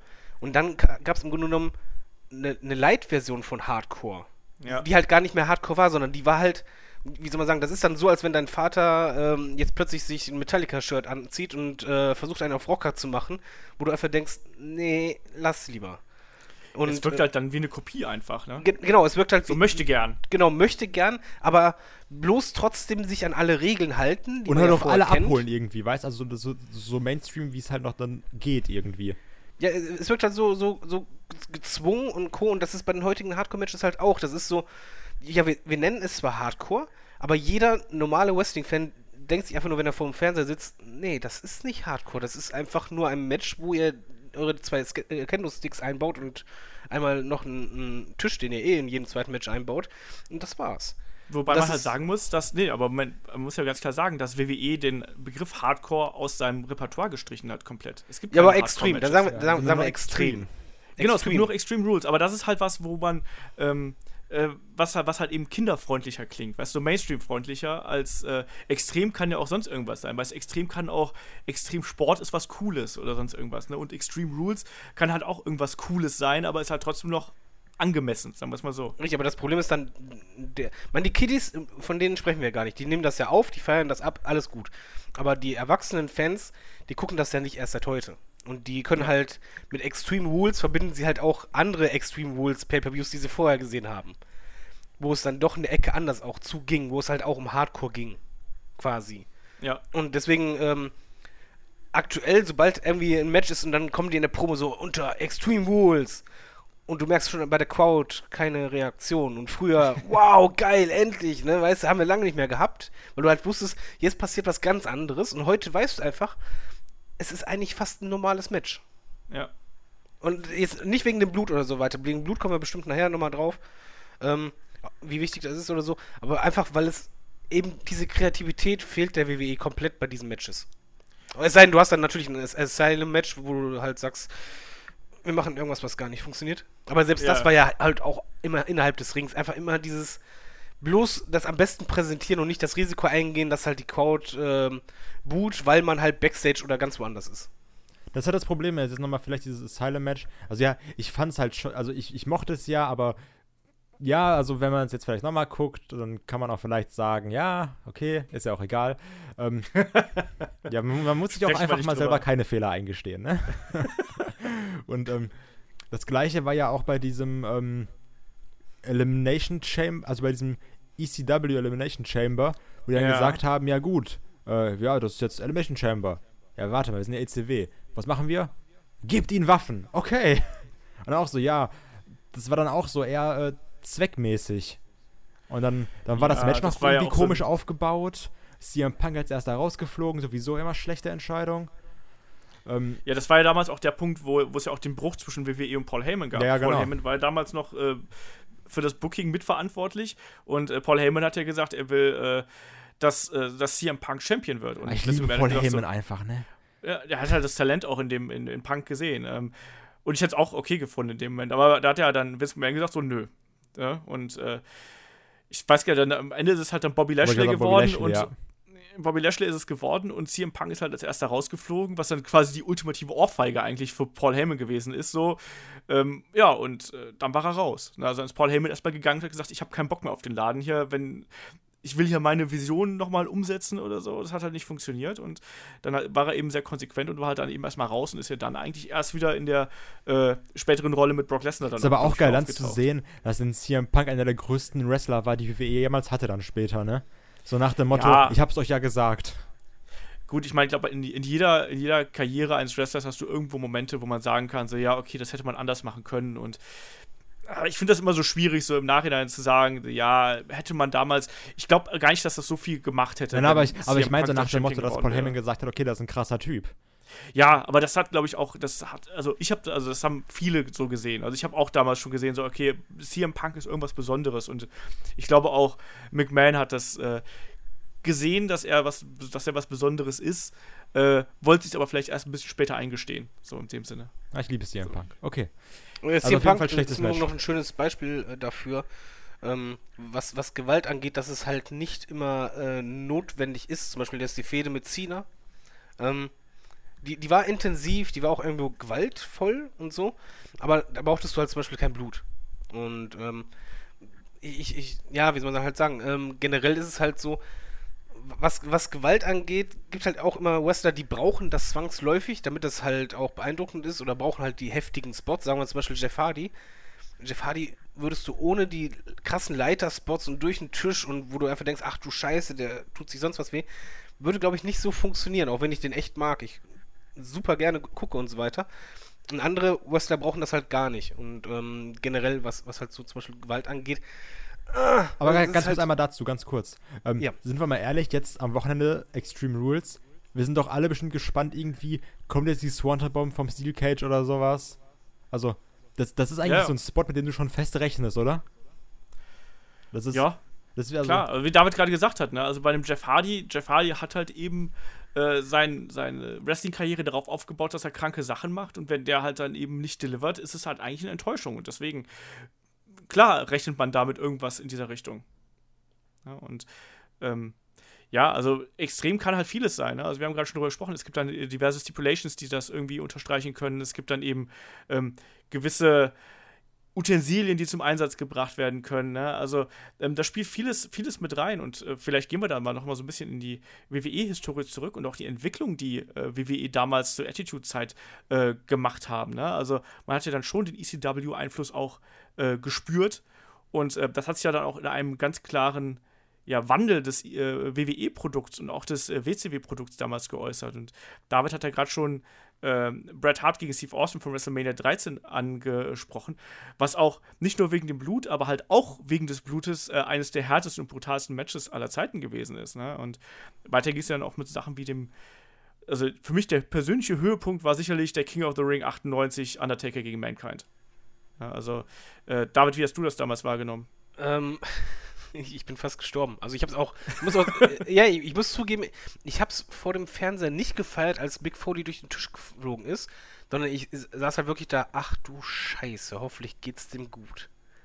Und dann erstmal diesen Mitfühlen, dann alles ihm gut ging, dann anschließend nur so, ja, so, so kam dieser Druck weg, dann das Adrenalin, dann so, wow, das war echt cool. Ich meine, mehr Hardcore geht's eigentlich nicht mehr als das Match, wobei das ja halt auch teilweise nicht geplant war. Der, der Wurf durch den Tisch, der war geplant, aber eigentlich der zweite Bump, der war ja fast noch mieser. Genau, durch den, durch den Käfig, wo der Käfig gebrochen ist und Foley vor allem hinterher noch der, äh, der, der Stuhl ins Gesicht gefallen ist. Ja, und, und der Zahn dann in der äh, Nase hing. Ähm, das war echt übel. Also, da, wenn du halt sagst, brutalsten Matches, nicht Hardcore-Matches, sondern die brutalsten, das, das gehört äh, auf jeden Fall in die Top 2. Ähm, meiner Meinung nach direkt hinter, weniger spektakulär, aber eigentlich noch das brutalste, was ich je gesehen habe in der WWE, ist halt so Rock gegen Mankind. Mhm. Aber da war ja auch vieles nicht geplant. Also, dass da The Rock den armen äh, Mankind da 17 Mal mit dem, äh, oder wie viel das war, 23 Mal mit dem Stuhl niederschlägt, äh, das war ja auch nicht so gedacht. Und dann halt eben diese unprotected Chair Shots, das war dann eben auch äh, ja schon sehr hart an der Grenze. Ja, war vor allem das erste Mal, wo ich in meinem Leben dachte beim Wrestling-Match, hör auf, bitte, stopp, Ja. bitte aufhören. Ja. Da haben sie auch anschließend nie mehr gemacht, auch nicht mehr im, im Ansatz. Sie haben das selber gemerkt, okay, wir sind da echt gerade zu weit gegangen. Ja. Äh, Kai, du ganz kurz, sagen? ja. Soll ich, soll ich, um mich mal kurz komplett zu disqualifizieren für alles und für alle weiteren Podcasts. Äh, ich habe das Match zwischen Mankind und Undertaker noch nie gesehen, ne? Und das, Echt nicht? das werde ich heute nachholen. Mach's gut, Kai. War schön mit Ja, dir. aber also wirklich, du meldest dich hier für einen Gewalt-Podcast Nee, und deswegen, hast also nie Undertaker gegen Mankind gesehen. Kennt ihr das, wenn, wenn Sachen immer so krass geredet werden, dass ihr Angst habt, das zu gucken? Weil das so in, in eurer Ja, okay. Fantasie so das heftigste ist der Welt. Und dann fliegt Mankind so 17 Kilometer durch den Tisch durch und sowas. Ja, ich sag mal so, das, das Match ist nicht das Beste der Welt, äh, wrestlerisch, was aber auch logisch ist, nach, nach dem Bums kannst du dich eigentlich kaum noch bewegen. Also ich frage mich halt, Ja. lebt es, also lebt das Match nur von den zwei Spots? Also jetzt mal ganz äh, Ja, sachlich von, ja, von zwei, drei Spots. Es gibt dann halt noch einen Spot im Ring selber. Äh, beim, beim Finish. Ja. Das ist auch noch böse. Aber ja, das, das Ding lebt wirklich. Es, zieht sich eigentlich wie Kaugummi. Aber das ist einfach dieses What the fuck auch. Zum Beispiel, also Mankind fliegt halt ähm, durch den Tisch. Und dann kommt erstmal die, die Trage und dann, das dauert Minuten, wirklich Minuten. Undertaker guckt runter, geht langsam vom, vom äh, Käfig runter, dann überall Sanitäter und so. Aber da, da muss man sich halt wirklich auch zurückversetzen, wenn du das live gesehen hast. Das wollte ich nämlich gerade fragen. Muss Da man du das live sehen? Also, weil die, jetzt, Ja. jetzt weißt du ja, was passiert, aber ich glaube, wenn du das live siehst, mal, da geht dir aber der Stift. Ri- Richtig, da, Ja. da hängst du da wirklich so und du, und du fieberst mit und auch wenn du weißt, es ist gespielt, in dem Moment einfach sagt dein Gehirn dir, egal wie viel gescriptet ist oder sonst was, der ist gerade durch den Tisch geknallt, ohne irgendeine Matte drunter Aus oder sonst mehreren was. Metern. Genau. Ja. Und der hat sich richtig wehgetan. Und als er dann aufsteht von der, von der Trage, ne, da, da bin ich sogar damals hochgesprungen, so von wegen, ach du Scheiße, ja, geil, geil, was für ein Typ. Einfach nicht von wegen so ein Supermann, sondern du wusstest, ey, der hat wahrscheinlich Schmerzen wie sonst was, aber der will weitermachen. Und das, das war hardcore als sonst irgendwas, wenn es dieses Adjektiv überhaupt gibt. Ja, also ich will da, also weil wir gerade schon so über den Live-Eindruck und sowas reden, ich finde auch, dass ähm, der Live-Eindruck gerade bei der Darstellung von Gewalt und dieser extremen Gewalt ähm, unterscheidet sich ganz deutlich von dem, was man halt eben am, am Fernseher sieht und speziell auch von, diesen, von dieser Deathmatch-Thematik. Also ähm, zum Beispiel, ich war ja damals, ich habe schon gewusst zum Beispiel, dass es die WXW hier in Oberhausen gibt. Ich bin aber bewusst äh, dann auch irgendwie so 2004, 2005 und so nicht hingegangen, weil ich diese ähm, Deathmatch Geschichten nicht mochte. Also ich habe einfach gedacht so, nee, ich will Wrestling sehen und ich will äh, nicht unbedingt sehen, wie sich Leute mit äh, Stacheldraht und Leuchtstoffröhren und sonst irgendwas äh, behaken, weil, man muss ja ganz klar sagen, ähm, wir haben es gerade schon erwähnt, also da sind dann auch manche Sachen gewesen, die halt einfach des Guten zu viel waren. Also egal ob jetzt bei, ähm, ob das in Japan gewesen ist, aber auch bei, bei der WXW. Also ich weiß, dass diese, ähm, wie ist es nochmal, ähm, äh, das, es gab ja diese ähm, Matches mit, mit, mit Spritzen teilweise und, äh, und Glas und Backstein und ich weiß nicht Oh, was. warte, das war mir halt, ga- ganz kurz. Kennt ihr noch, äh, war das nicht auch irgendwo, irgendwas amerikanisch, auch eine größere Liga? Es gab doch auch dieses Match, wo du irgendwie deine Hände oder sowas oder so Handschuhe in Honig gepackt hast und dann in so Glasscherben gefasst hast und dich dann damit geschlagen hast. Kennt ihr das? die, Ja, die gibt's da, auch. Das die waren aber, das waren doch bei, bei ECW nur, oder nicht? Waren nur die beiden Brüder. Das waren die beiden Rottens, genau. Die Das sich ja dermaßen in die Fresse gehauen haben, dass die eigentlich danach nur noch im Krankenhaus liegen konnten. so, genau, was da los war, ne? Ja, ja, nee, da- das, klar, das, das gehört halt eben auch dazu. Und das sind halt eben die Auswüchse. Und ich habe gerade, ich habe den Namen gesucht damals, das, äh, wie das damals hieß zwischen äh, Thumbtack Jack und, äh, na, wie hieß er? Äh, jetzt komme ich gerade nicht auf den Namen. Der jetzt Referee bei, äh, bei WWE ist. Äh, Drake Woods, Drake Younger heißt er. So, jetzt habe ich's. Ähm, die beiden haben sich da ja Sachen abgeliefert, das war ja unfassbar, ne? Also, wie gesagt, da gab es das Saw Deathmatch, den Namen habe ich gerade eben auch gesucht. Ähm, mit, mit, mit Spritzen, wo sich teilweise dann die Spritzen durch, den, durch die Wangen gedrückt haben. wo dann, Ah, und solche Sachen. Also das, das war mir halt dann zu viel. Aber was ich halt sagen wollte, ähm, ich war dann tatsächlich irgendwann, ich habe ich hab eine Freundin von mir, die wollte das unbedingt mal live sehen. Also die wollte mal so Deathmatch-Kram live sehen und hat mich dann irgendwann dazu breit geklopft. Ja, komm, lass uns mal hier äh, zum äh, WXW CCW Tournament of Death Europe gehen. Und ich muss halt leider sagen, dass wenn du da in der Halle bist und wenn du das, wenn du da Teil dieser Masse bist und ähm, wenn du die, auch diese Gewalt darstellst, auch das Blut, dann, äh, da gab es auch dann wirklich heftige Matches, also dann am Ende ein Four-Way, äh, wo dann auch alles Mögliche zum Einsatz gekommen ist, wo hinterher dann noch der, der Ring gebrochen ist, in Anführungsstrichen und alles Mögliche. Wenn du diese Gewalt live siehst, und man sieht das ja heute auch noch bei, äh, die WXW macht ja auch noch einmal im Jahr die, die Käfigschlacht gibt es ja, oder es gab dann auch noch vor zwei Jahren ähm, den, großen, den großen Brawl zwischen äh, Walters Gruppierung und der Kill Holding und so, wo dann auch unfassbar geblutet worden ist und irgendwas. Ich finde, dass das Live-Erlebnis von sowas nochmal was ganz anderes ist, als wenn du das eben äh, nur on Tape siehst. Und äh, ich glaube, das ist auch für den Wrestler live was ganz anderes, als wenn du halt on Tape bist, bzw. vom Fernseher sitzt. Man muss halt bedenken, bei jedem heftigen Bump, also oder jeder heftigen Aktion hörst du halt immer diese Quote, dieses Oh oder What the fuck. Du hörst ja diese Reaktion. Und ich glaube, als Wrestler, also die, die, es gibt ja nicht alle Wrestler machen das, sondern die Wrestler, die das machen, die werden da schon Bock drauf haben. Ich glaube, die kriegen einen irren Adrenalinkick, wenn die Crowd halt einfach auch dieses, so reagiert. Und wenn es einfach nur dieses Raunen ist, was du halt um dich herum hörst. Ich glaube, das sollte man halt nicht unterschätzen, auch als Zuschauer selber. Du hast ja auch die ganze Zeit nicht nur deine Reaktion, wie wenn du Fernsehen guckst, sondern halt um dich herum hörst du ja in dem Moment immer alle, die, die reagieren wie du. Und das stachelt sich ja immer gegenseitig mit hoch. Ist ja wie beim Fußball im Stadion das, oder sonst was. Das klingt krass ja. wie so Gladiatorenkämpfe.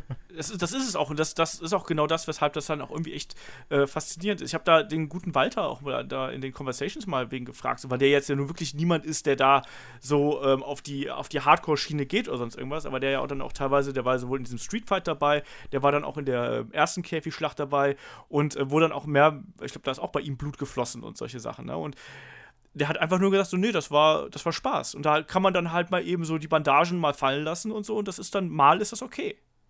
Und krass, das, da, musst du, halt, da musst du halt auch ein Typ Mensch für sein. Ich glaube, dass, dass wir da vielleicht auch von außen gerade in diese Street Fights und dann auch in diese äh, Aktionen, ich glaube, da vielleicht auch zu viel reininterpretieren, dass das für die Wrestler dann eben trotz des Blutens und so dann äh, klar natürlich eine Überwindung darstellt. Aber ich glaube, dass man das in dem Moment ganz anders wahrnimmt, als wir das als Zuschauer wahrnehmen. Können wir da einmal ganz kurz darauf eingehen? Also ich finde das, äh, ich, ich, ich, bin jetzt mal, ich bin ja der Typ für die Gags, bin ich ja.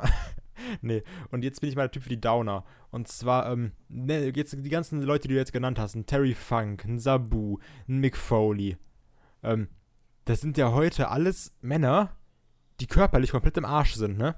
Also ja. jetzt ein Sabu, der irgendwie äh, versucht, seine Hüfte Crowds zu crowdfunden oder sowas. Weil er einfach. Ja, du musst ja auch mal allein schon die Körper nur ansehen, die ganzen Narben. Das ist, also, das ist äh, halt auch, also, was. ist halt irgendwie schwierig. Also, die haben da jetzt wirklich ihre Körper, ihre, ihre Gesundheit komplett außen vor gelassen, ne? Es ist generell wirklich ein Wunder, dass sie teilweise so alt geworden sind überhaupt.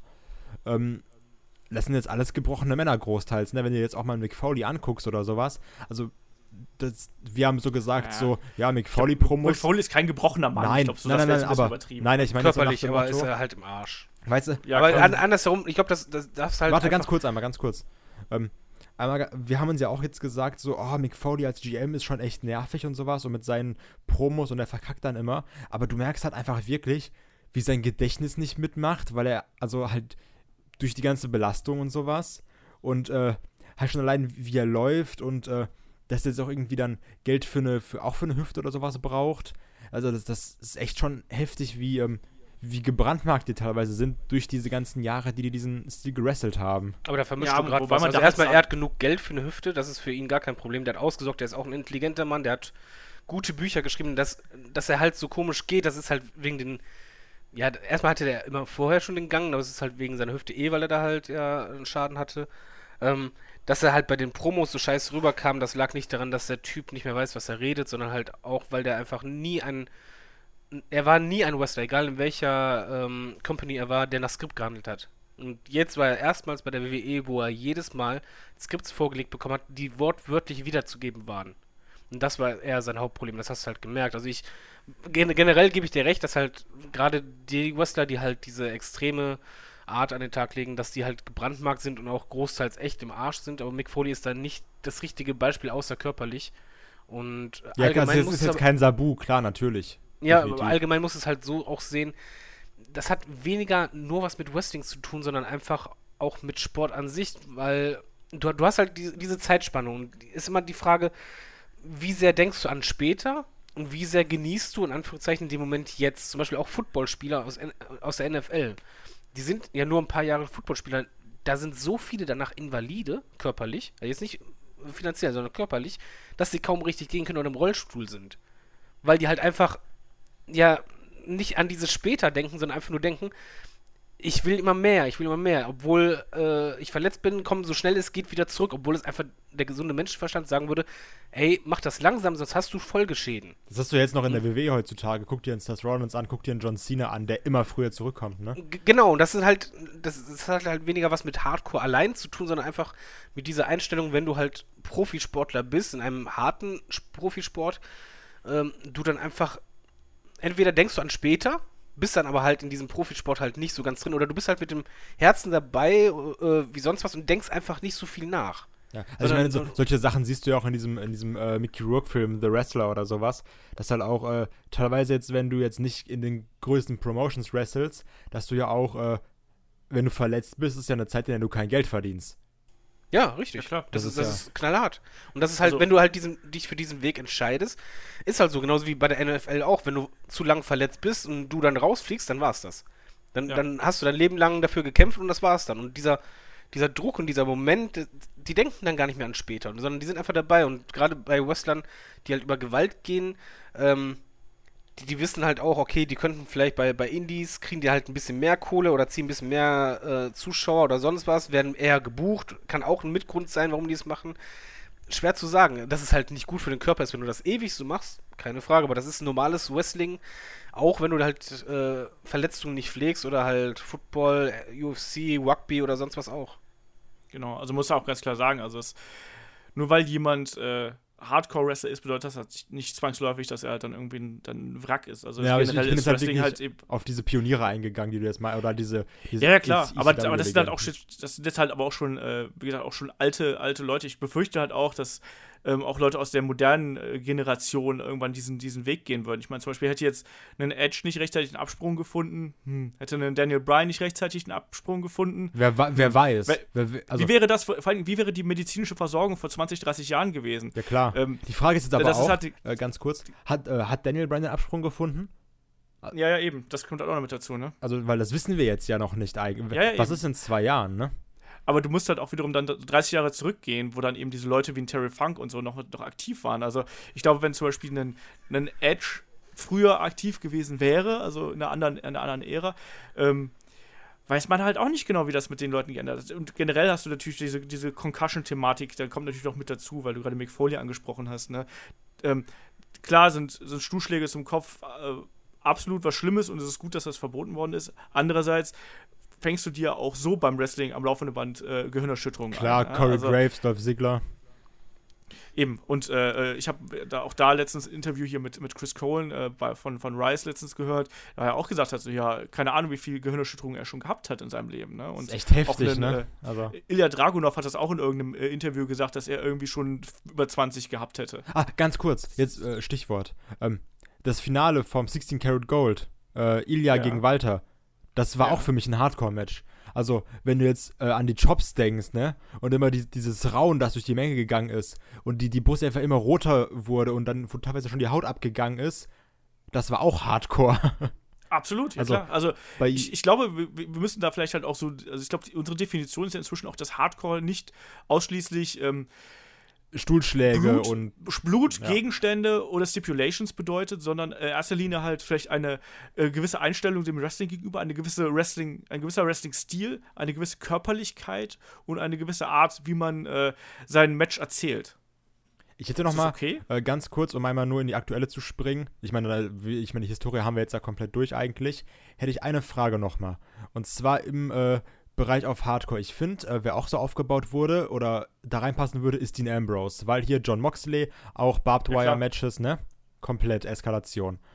Und ähm, ich habe jetzt mal, das ist mir aufgefallen und ich hätte jetzt wirklich eine offene Frage an euch oder vielleicht auch an die Leute, die das hören. Und zwar, wisst ihr noch ganz am Anfang, wo ich gesagt habe, boah, Dean Ambrose, Heel-Turn mit Waffe. War ja, war ein lustiger Witz, ne? Kai der Dumme hat immer gesagt mit Waffe, hahaha. ähm, jetzt mal ganz ehrlich. So ist es. Ich finde, jetzt Frage beendet. ohne Spoiler und sowas, ich finde jetzt nicht vom Charakter her, man hätte den Ambrose, nur mal auf der Zunge zergehen lassen, ich finde, man hätte den Ambrose aufbauen können wie so ein Negan aus Walking Dead. Ähm, vom jo. Stil her.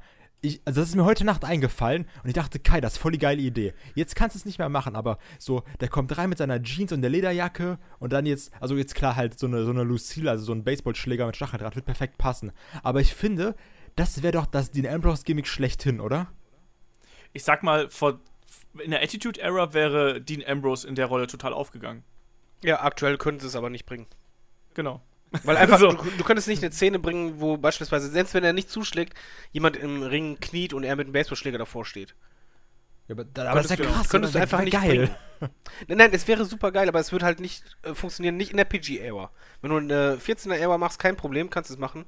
Aber PG kannst du es nicht sowas bringen. Ja. Also, ich, ich ist brauche da noch einfach eine so. Bestätigung, deswegen- dass der Einfall geil war. Dankeschön. Ja, nee, nein, nein, natürlich. Ich meine, also, das ist jetzt auch kein kreatives Wunderwerk, muss ich jetzt leider mal so sagen. Also, sowohl vom Outfit Das her habe ich als nicht von der gehört. Art her. ich nicht gehört. Nö, also, Hä? mal, geile Idee, Kai. Danke, Kai. Ich weiß. Weißt du, Kai ist gewohnt, dass er für jede Kleinigkeit immer gelobt wird. Ja, wie, wie in der ich Sonderschule. Ich schick dir einen Keks zu. Hast ein schönes Bild gemacht. Oh, eine Katze, die ist aber schön. Das ist keine Katze, das ist ein Baum. Ach so. nicht schlecht. Nein, aber klar, also, ähm, dass manche Gimmicks und manche Charaktere aus der heutigen Zeit ähm, mit anderen äh, Möglichkeiten und äh, einem anderen, einer anderen Ausrichtung von WWE irgendwie besser funktionieren würden, ich glaube, da sind wir uns einig, oder? Also, oder imposanter funktionieren würden. Also gerade David ist ja da immer der Kandidat, der sich die äh, Attitude Era äh, wieder herbeisehnt. Oh ja. Ähm, Aber jetzt auch, wegen, jetzt, wo wir Attitude sind, ähm, das soll jetzt nicht heißen, dass ich in jedem Match Blut möchte, aber ich finde, die WWE funktioniert besser, wenn es ab und zu Blut gibt. Und ich meine damit nicht Blutkapseln. Sondern Ja. ich finde halt, gerade halt in, in Fäden, die halt länger gehen, die sehr intensiv sind, wenn die Wrestler von sich aus sagen, ey, ich, würde gern bladen, lasst sie doch, weil das kann einfach, es geht nicht darum, sensationsgeiler von wegen, "Ah, ich will überall Blut sehen, das soll runterlaufen wie im Horrorfilm. Nee, nee, aber das macht einfach das Ganze intensiver und das kann einfach etwas auch viel emotionaler machen und packender machen, äh, sowohl für den Zuschauer als auch äh, für den Wrestler selber. Dadurch kannst du halt einfach was anderes nochmal darstellen, eine andere Intensität und das fehlt einfach bei der WWE ganz, in ganz vielen Fäden, Das einfach, die groß aufgebaut werden, aber da, du hast immer noch das Gefühl, selbst wenn die jetzt sagen, ey, wir machen jetzt ein No-DQ-Match oder ein Street-Fight, und du hast immer das Gefühl, ja, aber mit angezogener Handbremse in jedem Bereich. Das ist, genau, ich sehe das auch so. Also, ähm, wir haben uns jetzt darauf geeinigt, okay, Blut muss nicht sein als, als Hardcore-Element, aber Blut kann halt Sachen schön unterstreichen. Und, genau, ähm, als erzählerisches Mittel sozusagen. und jetzt gerade jetzt, wo ich halt nochmal WrestleMania 33 nochmal nachgeholt habe, ist mir aufgefallen, könnt ihr vielleicht anders sehen, aber ich finde, in dem äh, Seth Rollins Triple H Match hätte Blut meiner Meinung nach gepasst. Absolut. Ähm, von der Intensität, weil die Crowd, Ja, vor allem hätte Seth Rollins bluten müssen. generell auch, also Ja. das wurde auch scheiße angenommen von der Crowd, sei mal dahingestellt, ist mir wieder aufgefallen, richtig, richtig scheiße, wie leise die Leute waren. Ähm, aber es hätte einfach perfekt reingepasst. Also wirklich, das. Ja. Und nicht so nach dem Motto, wir Moment- müssen das jetzt haben, sondern einfach nur, das ist so, das ist dieses eine Extra, was jetzt dieses äh, gute Match zu einem außergewöhnlichen Match macht. Genau, weil man muss halt ganz klar sagen, ähm, Blut unterstreicht immer die Intensität eines Kampfes. Wenn der vor allem, also es geht nicht um Gewalt, ob der Gewalt willen, sondern es geht halt ganz klar darum, das ähm, in der Inszenierung irgendwie darzustellen. Weil, sind wir ehrlich, Wrestling ist halt eben, hab ich, damit fing ja eigentlich dieses ganze Thema hier an, eine Darstellung äh, eines Kampfes. Und wenn entsprechend die, äh, die Fehde intensiv genug ist und die Geschichte es hergibt, dann finde ich es vollkommen legitim, dass irgendwie Blut zum Einsatz kommt, einfach um das nochmal zu unterstreichen. Ich meine, dass es mal hier und da zu Verletzungen kommt, irgendwie, ist ganz klar, geschenkt, ne? wie hier Samoa Joe und Finn Bella, bestes Beispiel, ne? das war dann auch doof irgendwie. Das hat's kaputt aber, gemacht einfach. Ja, Ja, aber aber das generell macht ja es auch- kaputt, wenn sobald die Ringrichter immer kurz unterbrechen. War ja auch damals bei Christian, glaube ich, ein Match. Ja, ja, genau. Ähm, das macht- Benjamin damals. Ja, das, das macht alles kaputt. Aber bestes Beispiel, was du halt sagst wegen Intensität. Bret Hart gegen Austin, das haben wir schon ein paar Mal genannt, ist aber Genau. egal, weil das ist das Paradebeispiel dafür. Das Match war ja nicht so, dass sie jetzt tausend Waffen eingesetzt haben und sich aufgeschlitzt haben oder sonst was. Du hast doch nicht mal richtig mitbekommen, von wegen, okay, in je, welchem Moment war jetzt der Blade-Job oder war es doch ein Treffer? Egal, aber einfach da durch dieses Blut ähm, hat das Publikum, ist er im Laufe des Matches, es war ja eh schon ähm, Austin positiv gegenüber eingestellt, aber hat ist dann komplett umgeswitcht, als er im Sharpshooter war, geschrien hat und dann einfach das Blut lief und das einfach ohne Blut hätte das nicht so Wollte ich funktioniert, grad weil mit sagen. dem Blut war es einfach dieses ich gebe nicht auf, egal was für Schmerzen Genau. hat und das ist einfach dieses Gegenhalten, das unterstreicht das immer auch bei John Cena in den Matches, er hat halt früher sehr blutige Matches gehabt. Das hat mega gut gepasst, wenn er irgendwie gegen Umaga gekämpft hat.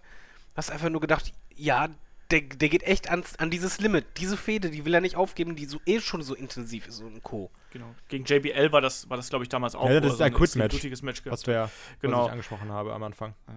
Aber deswegen, also, äh, vielleicht sollen wir zum, zum Ende noch mal so ein paar äh, Matches raushauen, die, also so äh, als Empfehlungen, was, was ihr da empfehlen würdet, so äh, im Sinne von harten Hardcore-Matches irgendwie aus der, aus der WWE-Ära, weil was ja immer äh, sehr gern gesehen ist. Ich äh, hol da mal raus, ich habe ja eine kleine Liste äh, angefertigt, von daher kann sich da jeder jetzt eins rauspicken. Ähm, ich nehme mal einfach mal für mich einen der besten, eines der besten äh, Matches und einen der besten Street Fights aller Zeiten, Cactus Jack gegen Triple H Royal Rumble 2000. Das ist für mich ein Kampf, den liebe ich absolut, weil da auch eben, da, das ist ein Hardcore-Match, ganz eindeutig, aber auf der anderen Seite wird halt auch so eine geile Geschichte erzählt und das wirkt so, so authentisch und das passt einfach in diese Fehde rein und wir haben es ein paar Mal gesagt, also Gewalt und diese Darstellung von Gewalt ist äh, immer dann gut, wenn es halt eben die Geschichte unterstreicht und das ist hier in meinen Augen ähm, der Fall. So, wer will? Kai. Ich würde einmal rauspicken, äh, was für mich ein extremer Schocker war, also wo ich auch damals saß und nach, mit offenem Mund, mit neun Jahren, äh, kleine Kai, äh, Randy Orton gegen Mick Foley. Diese, Mhm. Dieser ähm, AKO, der dann in die Thumbtacks reinging, also wo dann Randy reingeflogen ist. Als ich, als ich das das erste Mal gesehen habe, das war auch wieder, da zieht sich alles in einem zusammen. Weil man denkt, Ja. denkt, aua, das muss richtig wehtun. auch da wieder, ne, hat natürlich auch die Geschichte unterstrichen, nämlich dass Randy Orton sich quasi als junger Wrestler damals noch irgendwie ähm, auf die, ja, in das Hoheitsgebiet eines Mick Foleys begibt und eben dieses Hardcore-Match bestreitet. Und ich ärgere mich bis heute, das war ja der Event, das war ja Backlash 2004, das war der Event nach WrestleMania 20 und ich habe so drauf gehofft, dass dieser Kampf bei WrestleMania 20 steigt. Und da gab es ja dann nur in Anführungsstrichen dieses Handicap-Match zwischen äh, Rock and Sock Connection gegen äh, Evolution. War das das, wo du da warst? Ja, deswegen, Ah, ich hätte so okay, gern okay. dieses Hardcore, ich hätte so gern dieses Hardcore-Match gesehen. Kann ich nachvollziehen. ähm, Ja, aber äh, generell, Randy Orton, heutzutage ist ja nicht mehr so. Normal- Also wollte ich noch kurz einwerfen. Heutzutage ist er ja mega so nach dem Motto, okay, ich möchte keine Bumps nehmen. Ja, bei ihm merkst du es auf jeden Fall, dass sobald ein Bump ist, dass er den sehr safe nimmt oder sehr abbremst und so. David, Ja. dein Match? Genau. Ähm, ich nehme eins, was nicht in der Liste steht. Äh, Was? Ja. Rey Mysterio gegen Great Khali. Nee, äh, One Night Stand, äh, Tommy Dreamer, Terry Funk gegen Mick Foley und Edge. Ja, auch ein ganz ausgezeichnetes Match. Weil das, das da- ist echt, äh, das zeige ich auch zum Beispiel, das so, ich sag das immer oft, ich habe so meine zwei, drei, vier Matches, die ich halt immer Leuten zeige, äh, mit denen ich über Wrestling rede, die aber nie Wrestling geguckt haben. Und äh, die setze ich dann auf die Couch und dann spiele ich dieses Match fast immer ab. Das habe ich fast jeden schon gezeigt, weil ich dann zeige, wegen der möchtest du mal ein richtig hartes Match sehen, was aber auch gut ist, von, vom Telling her. Und dann zeige ich immer das. Erstmal die Crowd geht da voll ab und da sind halt so miese Sachen dabei, aber auch halt dramatisch. Zum Beispiel, wenn Terry Funk dann die ganze Zeit sagt, mein Auge, mein Auge, du da halt wirklich denkst, ach du Scheiße, er hat sich echt am Auge verletzt, geht raus und dann kommt er irgendwann wieder. Oder Ja. dann halt, wo die dann noch die Mädels mit einbauen und Co. Das ist, das ist ein richtig brutales Hardcore-Match, was aber auch gut ist. Genau. Ich kann da noch mal hier so die Liste, die wir hier stehen haben, noch so vielleicht mal ganz kurz runterrattern, so die Honorable Mentions, wie man so schön sagt. Ich habe hier noch stehen äh, Kurt Angle gegen Shane McMahon vom King of the Ring 2001.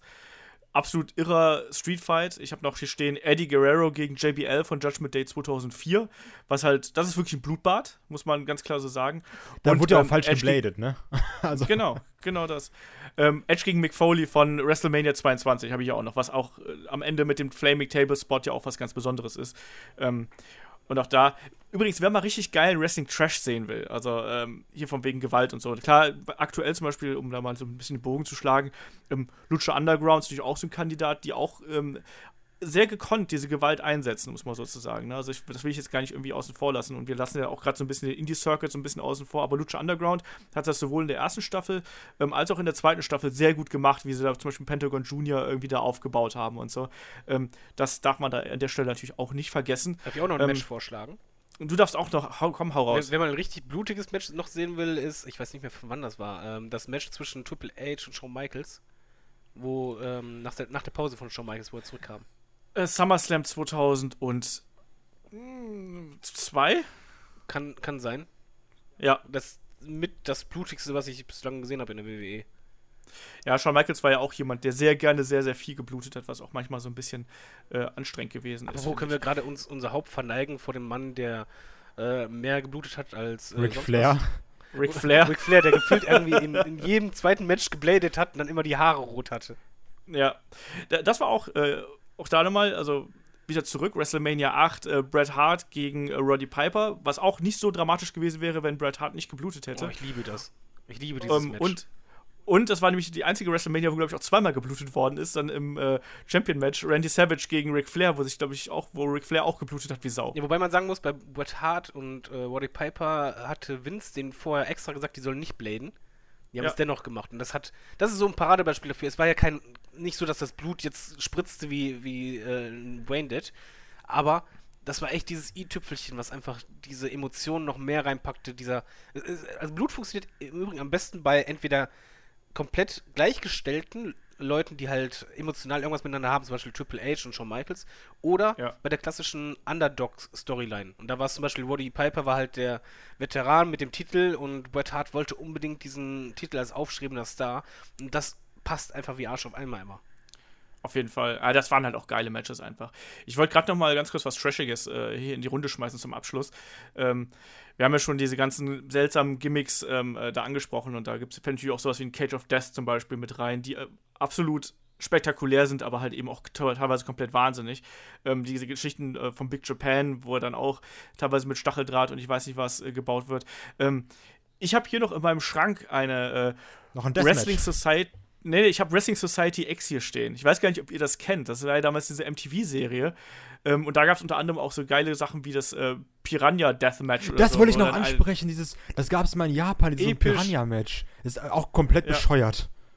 Absolut. Aber da müssen wir irgendwann mal einen Special-Podcast machen, wo wir uns betrinken und äh, das Wrestling Society X gucken. Boah, oder betrinken sowas. wir, boah ja, mega Bock drauf.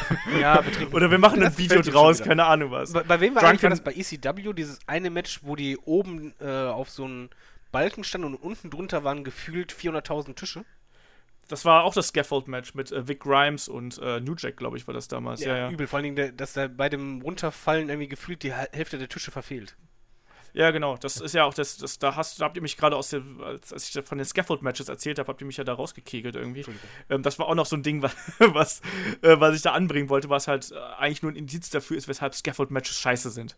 Ja, vor allen Dingen, So. das bestand ja eigentlich nur daraus, dass die oben gewackelt haben, kaum das Gleichgewicht halten konnten und dann äh, einfach nur dieser Bump. Ja, und vor allem, dass die beiden sich gehasst haben und New Jack vorher angekündigt hat, ich bring dich um. Und er hat ihn entsprechend auch so runtergeworfen. Ah, cool, Ja, also geiler das, Typ. das sah nicht gut aus. Äh, wer Ja, deswegen- lustige Hardcore-Matches sehen will, früher gab es bei MTV äh, Celeb wie hieß das? Celeb äh, Celebrity Deathmatch. Celebrity Deathmatch. Ich habe das geliebt. so das war zwar- behindert, ne? Das war so brutal, aber ich habe das geliebt, sp- spätestens wenn irgendwie, was ich, Stone Cold reinkam und der halt gegen Britney Spears gekämpft hat und so ein Scheiß. Ja, das war, aber es war eine Knetgummi, das war ja noch. Äh, Aber, da das war auch richtig, aber das war auch ekelhaft teilweise. Also ich ja, fand so das bisschen, lustig, ja. auch wenn die die, die die Haut abgezogen haben und so ein Zeugs. Es Ja, war halt sehr das brutal, aber es war lustig. Das stimmt.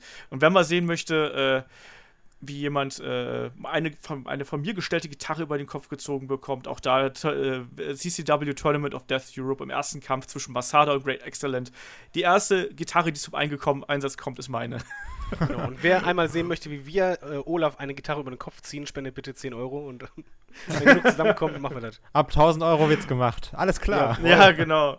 Das neue äh, Crowdfunding von äh, Headlock. Immer so machen, Nein, wenn aber ihr so viel spendet, schlagen wir Olaf. das neue Format. Wenn- wenn- jede wenn ihr so schlagen viel- wir einmal Olaf.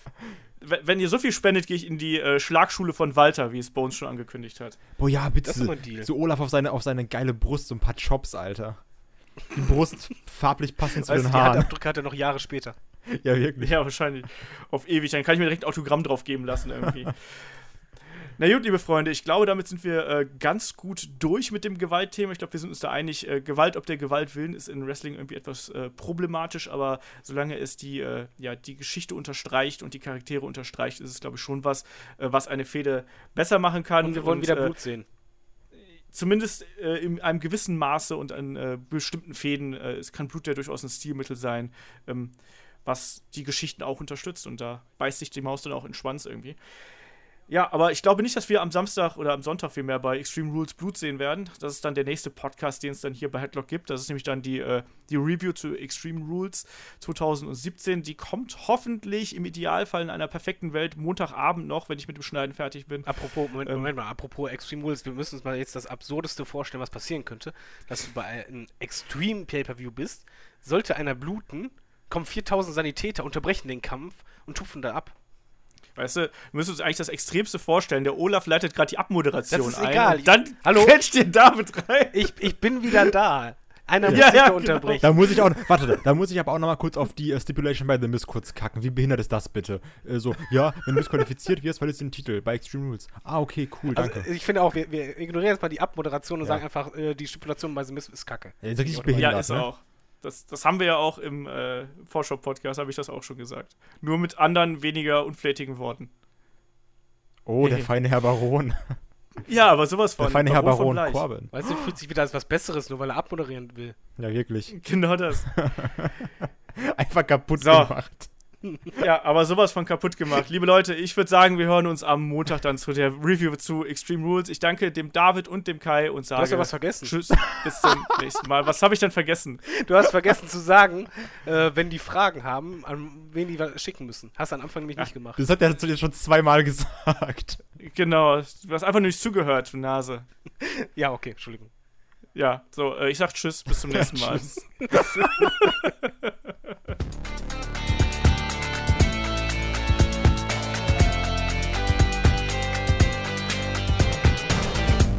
Headlock, der Pro Wrestling Podcast.